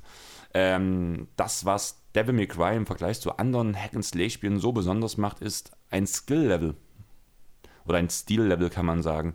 Zum einen kannst du wählen im Kampf, kannst du das bei der 5 sogar hin im Kampf wechseln zwischen dem ähm, Kampfstil Royal Guard, was so ein Defense-Modus ist, ähm, Gunslinger, wo du mit deinen Schusswaffen viel mehr machst, Swordmaster, wo du halt mit dem Schwert beziehungsweise mit deinen, einer jeweiligen Nahkampfwaffe, die du hast, halt viel machst, Ja. und Trickster. Trickster ist mein persönlicher Liebling, also du kannst halt so schnelle Dashes machen, also so relativ schnell ausweichen, hast einen Doppelsprung in der Luft, diesen Air-Hike, Oh ja, das ist gut. das liebe ich halt Mhm. sowas. Und kannst halt zum anderen halt auch Kombis machen, die einfach cool aussehen. Und genau darum geht es in Devil May Cry. Du kämpfst nicht nur um zu kämpfen, sondern zum Beispiel, jeder hat ja seinen Standard-Move, den er in irgendeinem Spiel immer und immer wieder macht, weil er funktioniert. Mhm. Würde bei dir bei, Final, äh, bei King, jetzt haben wir mal alle Spiele gesagt, Devil May Cry? nicht wirklich funktionieren, weil du bekommst ein Skill-Level, wenn du kämpfst. Okay. Da tut sich eine, eine ähm, Leiste aufbauen. Das ist so, am Anfang ist so super und cool, nennt sich das dann, bis hin zu Showtime, ähm, Triple S, also das ist dann super sexy. Showtime gibt es, glaube ich, auch. Also so ein richtiges Skill-Level. Und diese Leiste erhöht sich immer wieder, wenn du kämpfst und nicht selber nicht getroffen, getroffen. wirst. Das ist eine Kombo-Anzeige quasi. Irgendwo schon. Das Ding ist aber, diese Anzeige, wenn du immer wieder denselben Move machst, fühlt die sich immer langsamer und immer langsamer. Du musst Oh, Eine zwischen deinen Kombo-Anzeige. Du musst zwischen deinen Waffen hin und her schalten und verschiedene Moves Mhm. machen, damit die sich möglichst schnell füllt. Und am Ende von jeder Mission bekommst du eine Anzeige, wie geskillt du gekämpft hast und dementsprechend bekommst du eine Belohnung in Form von Obst. Okay. Und das macht das Spiel ultimativ Schwierig. geil. Also ein, aber ist einfach okay, schön. mhm. Weil du musst halt, du musst kreativ sein. Und das finde ich halt so cool. Das ist nicht ein sinnloses Draufballern, weil das kann jeder Ja. du musst halt geskillt kämpfen und dann dazu halt diese Auswahl der Waffen von Nunchucks, die du später kriegst, mit, ne, mit zwei Schwertern, wo das eine für Wind und das andere für Feuer steht. Im vierten Teil mit Nero seinem Devil Trigger, der hat einen Dämonenarm danach. Das ist schon alles ziemlich harter Tobak, muss ich sagen. Und einer meiner Lieblingscharaktere, muss ich sagen, kam jetzt in Teil 5 dazu, der heißt Vi. Ist, kommt, später kommt raus, dass es die Reinkarnation deines Bruders Virgil ist. Aber der Kampfstil von ihm ist geil. Er zitiert, wenn er kämpft, die ganze Zeit aus Edgar Allan Poe Okay. und kämpft über zwei Dämonen, die er steuert, was ein Rabe und ein Puma ist. Also voll in Anlehnung an, an Edgar Ja. Allan Poe alles. Ultimativ Nicht geil schlecht, und auch ja. so ein total, also ein total cooler Charakter. Es ist blöd gesagt, also Virgil hat sich im fünften Teil, kam das danach raus, die gute Seite und die böse Seite voneinander getrennt und wie ist halt die gute Seite von Virgil. Okay. Total cooler Charakter und mit der 5 wurde halt alles beendet und alles aufgeklärt, wo auch gewisse Verbindungen, also wo ich immer dachte, es ist ein Logikfehler, war, hattest du im fünften Teil so ganz viele Aha mit, ah, fuck, stimmt, das war so und ach, deswegen ist das damals so passiert. Und das konntest du damals nicht nachvollziehen, aber die haben alles jetzt auf den Punkt gebracht und es sind alle Logikfehler mit dem letzten Teil raus und einfach eine wunderschöne Geschichte mit viel Stil, Du kannst hast auch viele verschiedene Skillmöglichkeiten mit ganz, ganz viel Trash-Talk, muss man sagen. Also das ist wirklich das, was das Spiel am meisten auszeichnet. Trash-Talk ist heftig. Okay. Und ich würde sagen, mit den Worten würde ich an dein letztes Spiel übergeben. Jo, mein letztes Spiel. Mein letztes Spiel ist ein. Ja, ich kann es nicht anders sagen. Ein Meisterwerk. Das vielleicht nach wie vor beste Spiel, das jeweils entwickelt wurde. Es ist aus 2018 und es hört auf den charmanten Namen Red Dead Redemption 2. Wir befinden uns Ende des 18. Jahrhunderts im wilden Westen von Nordamerika, der allerdings nicht mehr ganz so wild ist, denn die Zeit, die gesetzlose Zeit des eigentlichen wilden Westens, die geht langsam vorbei. Die äh, Nordamerika beginnt immer mehr sich zu sozialisieren. Es, be entstehen immer mehr Siedlungen wie Valentine, wie Rhodes, wie Annesburg. Und es gibt auch schon erste Metropolen. Dazu gibt es in diesen Siedlungen entsprechend, oder man kann es eigentlich auch schon kleine Städte nennen mittlerweile, gibt es Polizei, Marshals, Sheriffs, jetzt nicht mit der Bezeichnung Polizei und in Form der Pinkertons gibt es auch schon einen Vorläufer des FBI sozusagen. Ja, und wir schlüpfen in die Rolle von Arthur Morgan. Er ist die rechte Hand von Dutch Vanderland. Dutch Vanderland wiederum ist der berüchtigte Chef der noch viel berüchtigteren Vanderland Gang. Diese als ja mittlerweile fast schon Relikt aus alten Zeiten, zieht durch die USA, beutet Leute aus, beraubt Leute, versucht eben an Geld zu kommen. Leider ist das aufgrund der Sozialisierung der Gesellschaft immer schwieriger möglich. Deswegen beginnt das ganze Spiel damit, dass sich äh, die Band, äh, die Band, die Gang eine ja, in den Rocky Mountains, beziehungsweise ich weiß gar nicht. Die, die Band in den Rocky Mountains. äh, dass, dass die äh, Bande sich eben in dem Gebirge, also das spielt halt in den USA, sind keine Originalnamen, deswegen nicht Rocky Mountains, sondern ich glaube Grizzlies heißen sie dort. Die müssen sich halt dort irgendwo im Gebirge zurückziehen, um sich erstmal dem. Äh, der, der Verfolgung der Pinkertons zu entziehen. Dort geht das Ganze los. Man bekommt also direkt erstmal einen Einblick darüber, wie diese ganze Bande sozusagen zusammengestellt ist. Das sind im Endeffekt 20 Personen ungefähr. Es wird viel von den Leuten auch erzählt und es geht dabei nicht nur um Arthur und um Dutch. Es gibt dann noch einen John Marston, das ist sowas wie ein, ja, wie ein, wie ein Halbstiefbruder für Arthur, der eben wie äh, die beiden sind eben von Dutch schon in jungen Jahren quasi ja fast adoptiert wurden und in diese Art von Leben auch damit reingezogen wurden. Es gibt noch unzählige andere Charaktere. Da gibt es Charles, halb schwarz, halb Indianer, der mit damit äh, natürlich riesengroße Probleme hat, ein Leben zu führen in der damaligen Zeit. Es gibt Lenny, einen kleinen jungen, äh, aber hochambitionierten kleinen Gauner, der versucht, sich hochzuarbeiten in dieser äh, in dieser Bande. Es gibt mit Maika jemanden, der relativ kurz dabei ist, sich das Vertrauen von Dutch aber erarbeitet hat, aber überhaupt nicht mit Arthur zusammenkommt. Und alle diese Charaktere werden im Laufe der Geschichte auch weiterentwickelt. Äh, man hat man reist also mit dieser, mit seiner Bande durch die USA von Camp zu Camp. Ich glaube, fünf oder sechs verschiedene Camps gibt es da, wo die halt immer dann sich ansiedeln für einen bestimmten Zeitraum. Es gibt immer so eine kleine Stadt in der Nähe. Es gibt unheimlich viele Missionen und Nebengeschichten und alles. Also alleine schon die Hauptgeschichte, die ist ganz klar mit ihren gelben Markierungen auf der Karte äh, erkannt, die ist unendlich lang. Dazu gibt es nochmal mindestens genauso viele Nebenstories, die du entscheiden kannst, ob du die machen willst oder nie. Und darüber hinaus gibt es noch, ich glaube, zwölf, wenn es denn reicht, Charaktere, die du im Laufe der Zeit findest, wenn du, die, wenn du die Karte aufdeckst und die dann auch nochmal neben Missionen mit haben. Es gibt einen Nebenmissionsstrang Strang von Arthur's X, wo du aber auch ganz klar am Anfang sagen kannst, Mary, lass mich in Ruhe. Funktioniert auch so. Also erzählerisch fantastisch, Charakterbildung, also die Personen werden weiterentwickelt. Da gibt es auch eine eine, eine Sadie Adler, die wird am Anfang in dem Gebirge von einer befeindeten Gang eigentlich ja, getötet oder soll getötet werden, konnte sich aber verstecken. Dafür ist ihr Mann gestorben. Die wird in die Band, äh, ich komme von diesem Band nicht weg, weil die ja Bande genannt werden. Äh, die wird halt von Dutch und Arthur dann mit in die Bande aufgenommen, weil die sonst nirgendwo hin kann. Und die entwickelt sich zu einem richtigen Badass im Laufe des, äh, des Spiels. Also, das ist mein absoluter Lieblingscharakter, Sadie Adler. Äh, Finde fantastisch, wie die dort auch die Entwicklung machen. Ähm, die Welt ist überragend. Das ist riesengroß. Also, das ist wirklich fast die komplette USA, kann man sagen, ganz Nordamerika. Es ist ein bisschen aufgeteilt, äh, ungefähr die Hälfte der Karte, nee, nicht die Hälfte, aber ich sag mal so 30 Prozent der Karte kannst du tatsächlich erst äh, erkunden, nachdem du einen Großteil der Geschichte abgeschlossen hast. Was aber cool ist, weil du dadurch nochmal unheimlich viele neue Möglichkeiten hast. Ähm, kannst du einschätzen, ob die Welt größer als die von zum Beispiel Witcher oder ähm, Skyrim ist? Ähm, ich habe mal sogar tatsächlich irgendwann nach Größe von Maps gegoogelt. Also das habe ich jetzt nicht diese Woche in dem Kontext gemacht. Ähm, ich kann es nicht genau sagen, ich würde aber sagen, größer, ja.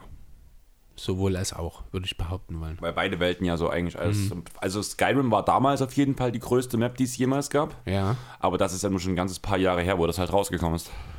Ich gucke mal, ob ich auf die Schnelle, ja, ich habe hier eine Liste, die 50 größten Spielewelten. Wir gucken mal kurz rein. Nummer 1, ja, akzeptieren, Cookies, du mich auch. Nummer 1, World War II Online Battleground Europe. Ah, das sind halt, vor mir sind dann halt relativ viele erste Mal so. Na gut, Lord of the Rings Online. Guild Wars Nightfall sagt mir nichts. Dann sind da ein paar Guild Wars ist auch Rennspiele. ein ganz altes Spiel. Okay, dann sind da ein paar Rennspiele. Auf Platz 9 ist Just Cause 4. Sagt mir was. Das, ist, das sagt mir dann auch schon als erstes was. Ähm, Burnout Paradise, Ghost Recon, Superman Returns ist auf Platz 14. Das kann ich mir nicht vorstellen, dass das wirklich die reine Map-Größe Also vor allem Burnout habe ich ja selber gespielt. Das ist einfach. Ähm, Ja gut, das ist halt relativ, ne? Wenn du mit Burnout, wenn du dort halt mit einem Auto unterwegs bist, hast du so eine Map halt im Zweifel, wirkt die auch anders, als wenn du in Red Dead Redemption 2 hast- auf dem Pferd unterwegs bist. Du hast bei Burnout keine Open Map. Du wähl- wählst aus, wo du dein Rennen fährst. Also Burnout Paradise. Ich weiß nicht, ob das relevant ist. Ich habe das Paradise nicht mit dazu gesagt. Es gibt ja auch verschiedene Burnout-Spiele. Aber soweit ich weiß, gibt es keinen. Ich habe jetzt äh, übrigens gerade Red Dead Redemption 2 gefunden. Auf Platz 26 mit 75 Quadratkilometern. Also ich, keine Ahnung, wie diese Zahl zustande kommt. Auf Platz 1 übrigens, der Wert waren 300.000 Quadratkilometer. Ähm, der Witcher Wild Hunt 136, also ist doch kleiner als bei Witcher. GTA 5 81 Kubikmeter, äh, Quadratmeter ohne Wasser wohlgemerkt. Also ist tatsächlich GTA 5 wahrscheinlich nochmal dreimal größer. Ähm, Assassin's Creed Origins 80, unmittelbar vor Red Dead Redemption 2. Forza Horizon kommt auf 28 hinter Red Dead Redemption. Welche hast du noch genannt? Skyrim, Skyrim. ne? Ich gucke mal, ob ich Skyrim finde. Auf 37 mit 36,7 Quadratmetern und zwar unmittelbar vor GTA San Andreas. Das wird dann wahrscheinlich das normale Skyrim sein, weil da gab es ja auch noch die vier Erweiterungen oder drei Erweiterungen dazu, denke ich mal. Äh, tatsächlich ist sogar Oblivion größer als Skyrim gewesen. Die Map. Kann ich mir eigentlich nicht vorstellen. Ich habe ja beides gespielt. Ich auch. Das, ich sehe es hier, Oblivion 41 Quadratmeter und Skyrim 36,7. Aber Was- ich weiß auch nicht, wie das berechnet wird, Genau. muss man auch sagen. Ne? Ähm, ja, zurück zu Red Dead Redemption 2, wie gesagt, also fantastische Welt. Du hast halt von der Nordküste, Quatsch, Nordküste, ich bin ja genau total daneben, von der Ostküste, ähm, wo es Metropolen wie New York und Co. natürlich noch nicht gab, kannst du wirklich äh, bis nach unten Richtung Florida. Dort hast du dann auch die eine große Metropole, die es damals schon gab. Die nennt sich Saint-Denis, die ist angelehnt an New Orleans. Ähm, die gibt's, dort gibt es auch beispielsweise schon eine Straßenbahn, die fährt.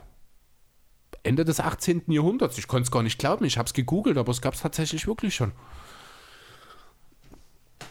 Ja, genau. Also es ist wirklich Wahnsinn, was du dort alles machen kannst. Ähm, du kannst mit so ziemlich jedem Charakter äh, in dem gesamten Spiel reden. Du hast immer zwei verschiedene Möglichkeiten. Du kannst nett mit ihm reden oder du kannst unfreundlich mit ihm reden. Das hast, kannst du dreimal und das wirkt sich auch auf aus deiner Ehre. Ne? Und deine Ehre, das ist so ein kleiner Balken, der dann halt nach links oder rechts ausschlägt. Je positiver der ist, desto offener sind die Leute auch mit dir. Ähm, Deine Ehre ist auch ein kleiner Balken, oder? Bitte? Deine Ehre ist auch ein kleiner Balken. Meine Ehre ist bis zum Absch- Anschlag nach oben offen. Egal, war ein bisschen wild. Ja, ähm, ja, und also auch deiner Tätigkeiten, das, was du tust und auch das, wie du es tust, das hat halt unmittelbaren Einfluss. Wenn du dich am Anfang des Spiels dazu entscheidest, ein Arschloch zu sein, dann wirst du das später im Spiel merken, weil alle Leute, die, du, äh, die dir entgegenkommen, die beleidigen dich, die wollen dich nicht mehr, die wollen nicht mehr mit dir reden. Ähm, die lassen dich abblitzen, wenn du es aber andersrum machst, dann sind die Leute nett zu dir, du kriegst teilweise auch mal einen Rabatt oder du kriegst mal sogar eine Kleinigkeit oder sowas geschenkt. Wie spielst du es? Wie, bist du da drauf Also ich bin da wirklich, das habe ich jetzt auch bei Mass Effect wieder gesehen, da gibt es dieses auch, der Vorbild und Badass, sage ich mal, Ja. und ich bin ganz klar auf der Vorbildseite immer gewesen. also, dass du halt einen, Ich bin- einen ich Kontrapunkt zu deinem richtigen Leben bringst. Ja, sozusagen, genau, dass es ein bisschen Ausgleich ist, Ja. richtig. Ja. Ähm, Ja, genau. Dann ist noch die Sache mit dem Pferd. Also da steckt so wahnsinnig viel Liebe und so viele Details stecken da drin.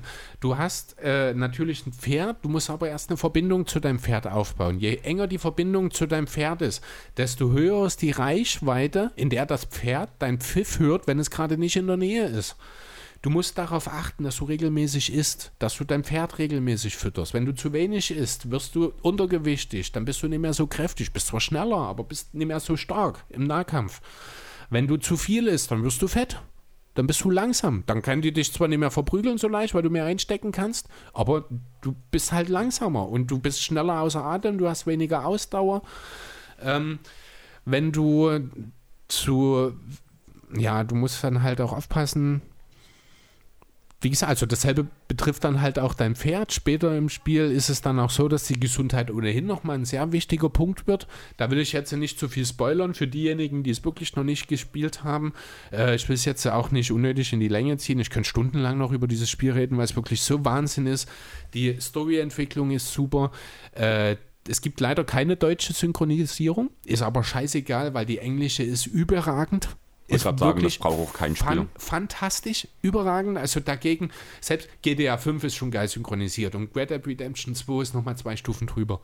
Es ist wirklich fantastisch.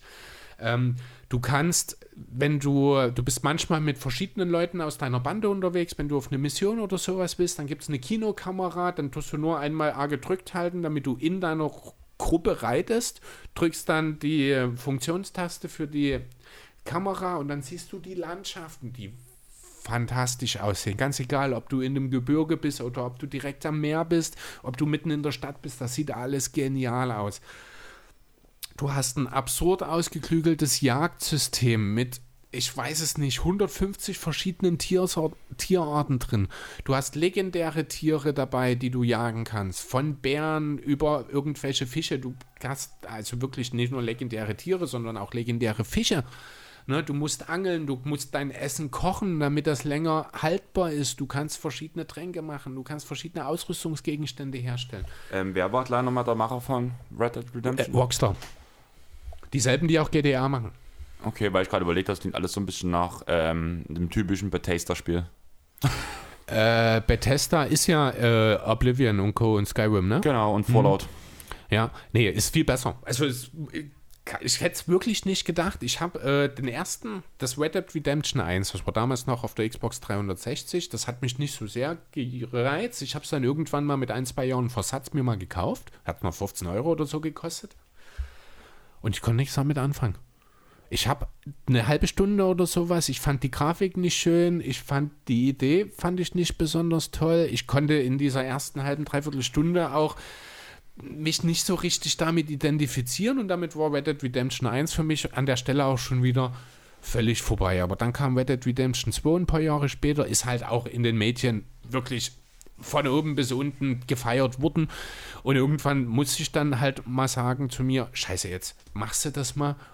Und ich habe es noch nie so wenig bereut, 60 Euro oder über 60 Euro für ein Spiel auszugeben wie dafür.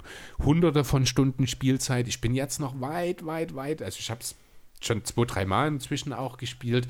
Äh, ich habe noch nie ansatzweise alles geschafft, weil du schaffst gar nicht alles. Das ist Wahnsinn. Du musst unheimlich aufpassen. Du hast ein Dutzend verschiedene Waffenklassen. Wenn du auf die Jagd gehst, musst du aufpassen, dass du die richtige Waffe dann dabei hast. Du kannst am Körper nur vier Waffen tragen. Zwei Handfeuerwaffen, die auch nur, wenn du dein zweites Holster bekommen hast, und zwei große. Eine über den Rücken, eine über die Schulter. Das kann der Bogen sein, das kann ein Scharfschützengewehr sein, das kann ein einfaches Gewehr sein, die Schrotflinte je nachdem, was du eben jagst. Gehst du Wildschweine jagen, macht es Sinn, ein Gewehr mitzunehmen. Gehst du Rehe jagen, nimmst du lieber den, den äh, Pfeil und Bogen. Ne? Also da gibt es wirklich so viel, auch auf was du achten musst. Das ist so detailliert. Ich habe wirklich noch nie ein Spiel gesehen, das so sehr von der Liebe zum Detail lebt. Das, äh, lebt. das ist wirklich Wahnsinn. Dazu diese komplette historische Situation wird mega geil. Es geht um die Vertreibung der Indianer. Du hast dort auch wirklich eine Mission, also eine komplette Missionsreihe, wo du mit, äh, mit einem Indianerstamm zusammenarbeitest. Du hast den Rassismus, der wirklich extrem auch dargestellt wird. Du hast eine Nebenmissionsreihe von jemandem aus deinem Camp. Das ist ein Österreicher, ich glaube. Der heißt Strauß. Das ist ein Geldeintreiber. Der verleiht Geld zu, an hoffnungslose Menschen zu unmöglichen Konditionen und schickt am nächsten Tag dich los, damit du das Geld wieder eintreibst. Du kannst dort im Laufe der Geschichte irgendwann dafür sorgen, dass er aus dem Camp fliegt. Oder du machst halt stumpf weiter. Und was hast du gemacht? Ich habe rausgeschmissen. Also, nee, es ist dann wirklich eine Situation. Äh, die erste Mission, die ich für den mache, für Strauß, da muss ich einem Typen logischerweise Geld abnehmen. Später in der Mission, äh, in der Geschichte, treffe ich seine Frau wieder. Der Mann ist mittlerweile tot. Die ist als Prostituierte in Saint-Denis. Ne? Nochmal später in Ennisburg, nochmal eine ähnliche Situation. Da muss ich zu einer Frau, weil ihr Mann uns Geld schuldet. Und dort, das ist dann der Punkt, wo ich dann entscheide eben, ob ich das weitermache oder nicht. Ich kann dann sagen, Frau, gib mir das Geld oder ich brenne dir die Bude ab oder ich leg dich um, weiß der Geier was. Ich sage, Frau, ist okay, du musst uns nichts geben. Und ich gehe dann zurück und schmeiße ihn raus eben oder so. Also da ist auch das, das Thema Moral dann wieder drin. Ne? Also du darfst jetzt auch nicht davon ausgehen, nur weil das jetzt eine Geschichte ist, bei der es darum geht, die, ja, so eine Verbrecherbande zu beschreiben.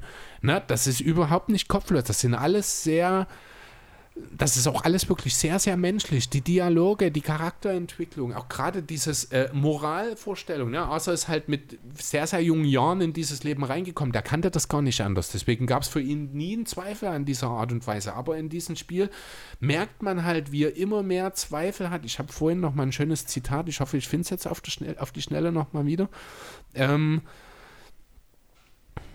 ja, wir sind mehr Geister als Menschen, sagt er zum Beispiel einmal in dem Spiel, weil eben dieser Art zu leben nicht mehr angemessen ist, weil das, äh, ja, wir sind Diebe in einer Welt, die uns nicht mehr haben will. Na, so Sachen. Also das ist auch wirklich alles sehr tiefgründig.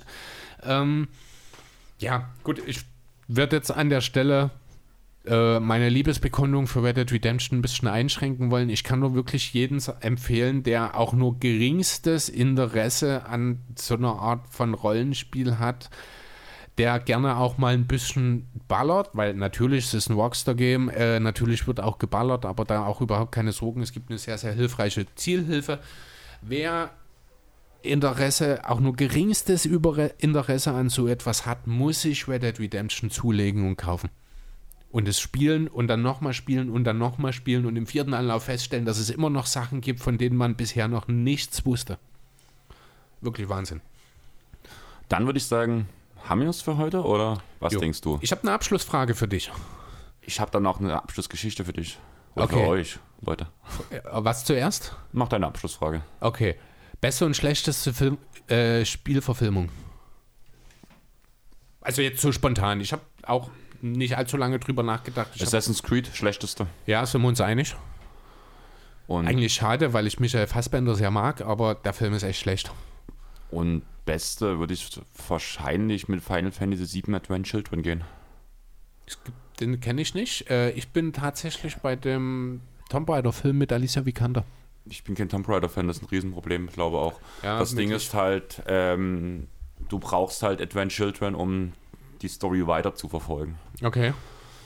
Und das ist halt ziemlich, das ist so, das ist die, die Zeit direkt nach diesen, nach dem Spiel, also nachdem der Planet sich gewehrt hat, sage ich mal so. Mm. Und alle Menschen krank sind, so in die Richtung. Darum geht es halt. Ja. Äh, Resident Evil ist noch, kann man noch in der positiven Bereich nennen. Definitiv, ja. finde ich. Aber ansonsten ist es dann, ich glaube, auch. Ah, Prince of Persia. Fand ich auch nicht gut, den Film geiles Spiel, aber. Ja, da habe ich, ich kenne den Film nicht, äh, ich kenne das Spiel nicht, also ich habe es nicht gespielt, aber ich fand den Film eigentlich ganz cool. Ich habe alle Teile gespielt Find und aber gesuchtet. Die Bes Besetzung auch cool mit Jack Childenhall und Gemma Arterton, ich glaube damals der Film, hat mir eigentlich ganz gut gefallen. Ich gucke gerade mal jetzt hier noch, ja gut, hier kommt Lego Batman Movie, Resident Evil, Warcraft. Hast du den Warcraft-Film gesehen? Nein, aber das soll gut sein. Ehrlich? Ja. Ich habe ein paar Mal probiert, ich habe ihn noch nicht geschafft. Bin immer eingeschlafen. Abschlussstory. Jo. Ich stecke da gerade mitten im Draft bei einer Dynasty-Liga. Mhm. Und ich habe tatsächlich ein Trade-Angebot bekommen. Jemand wollte mir Terrence Mann abnehmen. Hast du natürlich nicht gemacht. Ja, ähm, Deal war gegen John Wall. Ja, hätte ich auch nicht gemacht. Nee, Quatsch. nee, hätte ich wahrscheinlich gemacht, wenn es nicht an deiner Stelle Terrence Mann gewesen wäre. Aber du musst halt sehen, Dynasty Liga. Ach, ja, okay, stimmt. Diese langfristige Geschichte hier dabei, ne? Genau. Ich würde noch kurz meinen Kader vorstellen, wenn das für dich okay ist. Na klar. Und dann kannst du mir sagen, also wir sind noch mitten im Draft, also da hat, man hat pro Pick sechs Stunden Zeit. Ähm, ich habe Alex Caruso mir geholt, den habe ich selber gepickt. Ähm, Graham habe ich mir vom letzten Jahr behalten. Du hast ja diese sieben Keeper, die gesaved sind, dass du die in die nächste Saison mit reinnimmst. Alle anderen werden Free Agents, da habe ich Devonta Graham Okay. behalten. Ich habe Reggie Jackson behalten. Ich habe mir Lonnie Walker behalten. Ich habe mir Anthony Edwards behalten. Okay. Ich habe mir Zion Williamson behalten. Ja, hätte ich vielleicht auch gemacht. Ich habe mir Davis Bertans gepickt. Ich habe Terrence Mann gehalten. Ich habe mir Dwight Howard geholt. Ja. Ich habe mir Mason Plumley geholt. Ich habe mir Patrick Beverly geholt und Reggie Bullock. Okay. Und zwei Slots werden noch besetzt und auf dem Injury-Slot ähm, sitzt Victor Oladipo. Ist Ob ich Beverly jetzt geholt hätte, weiß ich nicht. Weiß nicht genau, wie die Punktevergabe ist, aber er bringt ja, ja nicht besonders viel, oder? Ja, bringt mir eine gute Wurfquote. Darum geht mir es halt und er bringt mir Steals und Blocks. Okay. Ja, gut. Also mir ging es um, mir ging's um, ja, mach. Also, wenn du Blocks bist, dann nimmst du aber eher John Wall, mein Freund. Das war ja aber gegen Terrence Mann. Ja, auch dann, auch dann nimmst du eher John Wall, wenn du blo- blockst. John Wall äh, ist in der letzten Saison, nee, Quatsch, ich glaube, John Wall ist entweder Ende der letzten Saison geworden oder ist kurz davor der beste Blocking Guard der NBA-Historie zu werden. Oder Point. Guard zumindest.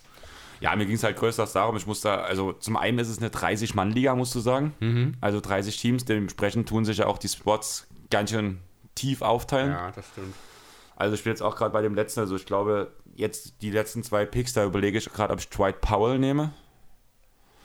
Oder wen hatte ich noch dort mit in der Liste drin? Ähm, Michael Green. Bin ich noch am überlegen. Weil noch einen Center irgendwie, aber eigentlich brauche ich auch Rebounds. Noch ein bisschen. Mal gucken. Ja. Bin noch unentschlossen, muss ich sagen.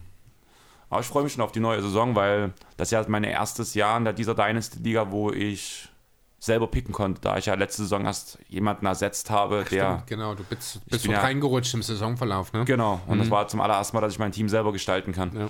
Und allein wenn du eine Grundlage hast von Anthony Edwards und Zion Williamson, solltest du jetzt langsam auf Win Now gehen. Geht. Also muss halt.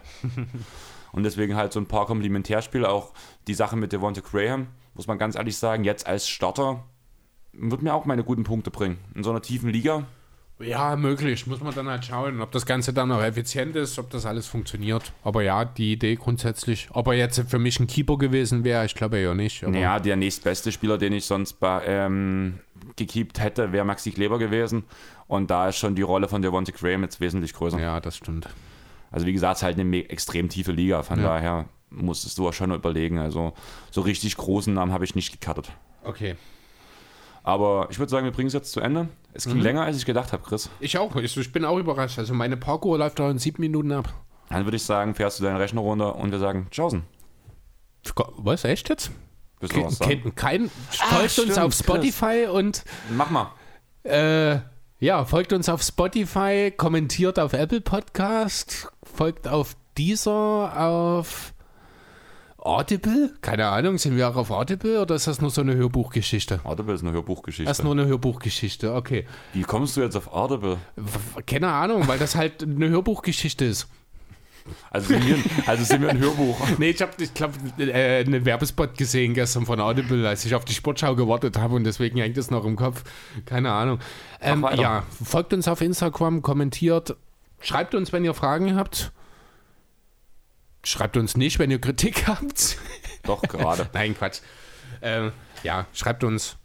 Wir sind immer offen für alle Themen. Wir nehmen auch gerne mal Themen, die an ihr, an uns herangetragen habt mit in unsere Aufnahmen mit auf natürlich. Hab Also außer bei dir, Sandro. Außer bei dir. Ach so, genau. Kiss Mary Kill noch zum Abschluss kurz. Sandro, Gandalf und Prinzessin Lea. Wen würdest du heiraten? Wen würdest du küssen und wen würdest du töten? Also töten Sandro, ganz klar.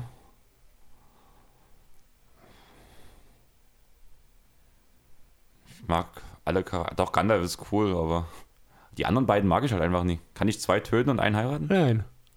Du, du würdest Gandalf heiraten dann? No. Okay. Gandalf der Weiße. Ja. Komm, wir haben schon Ja, denselben. Nachnamen.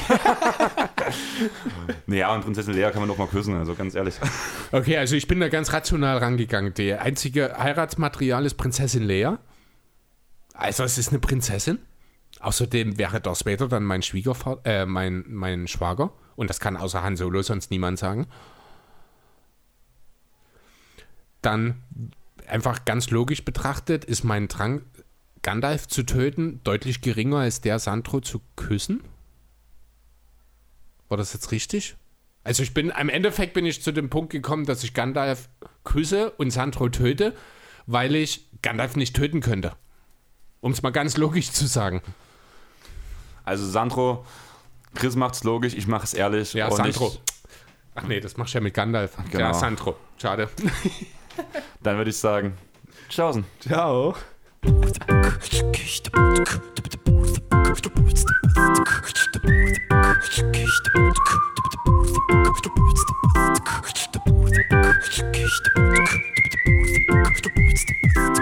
you.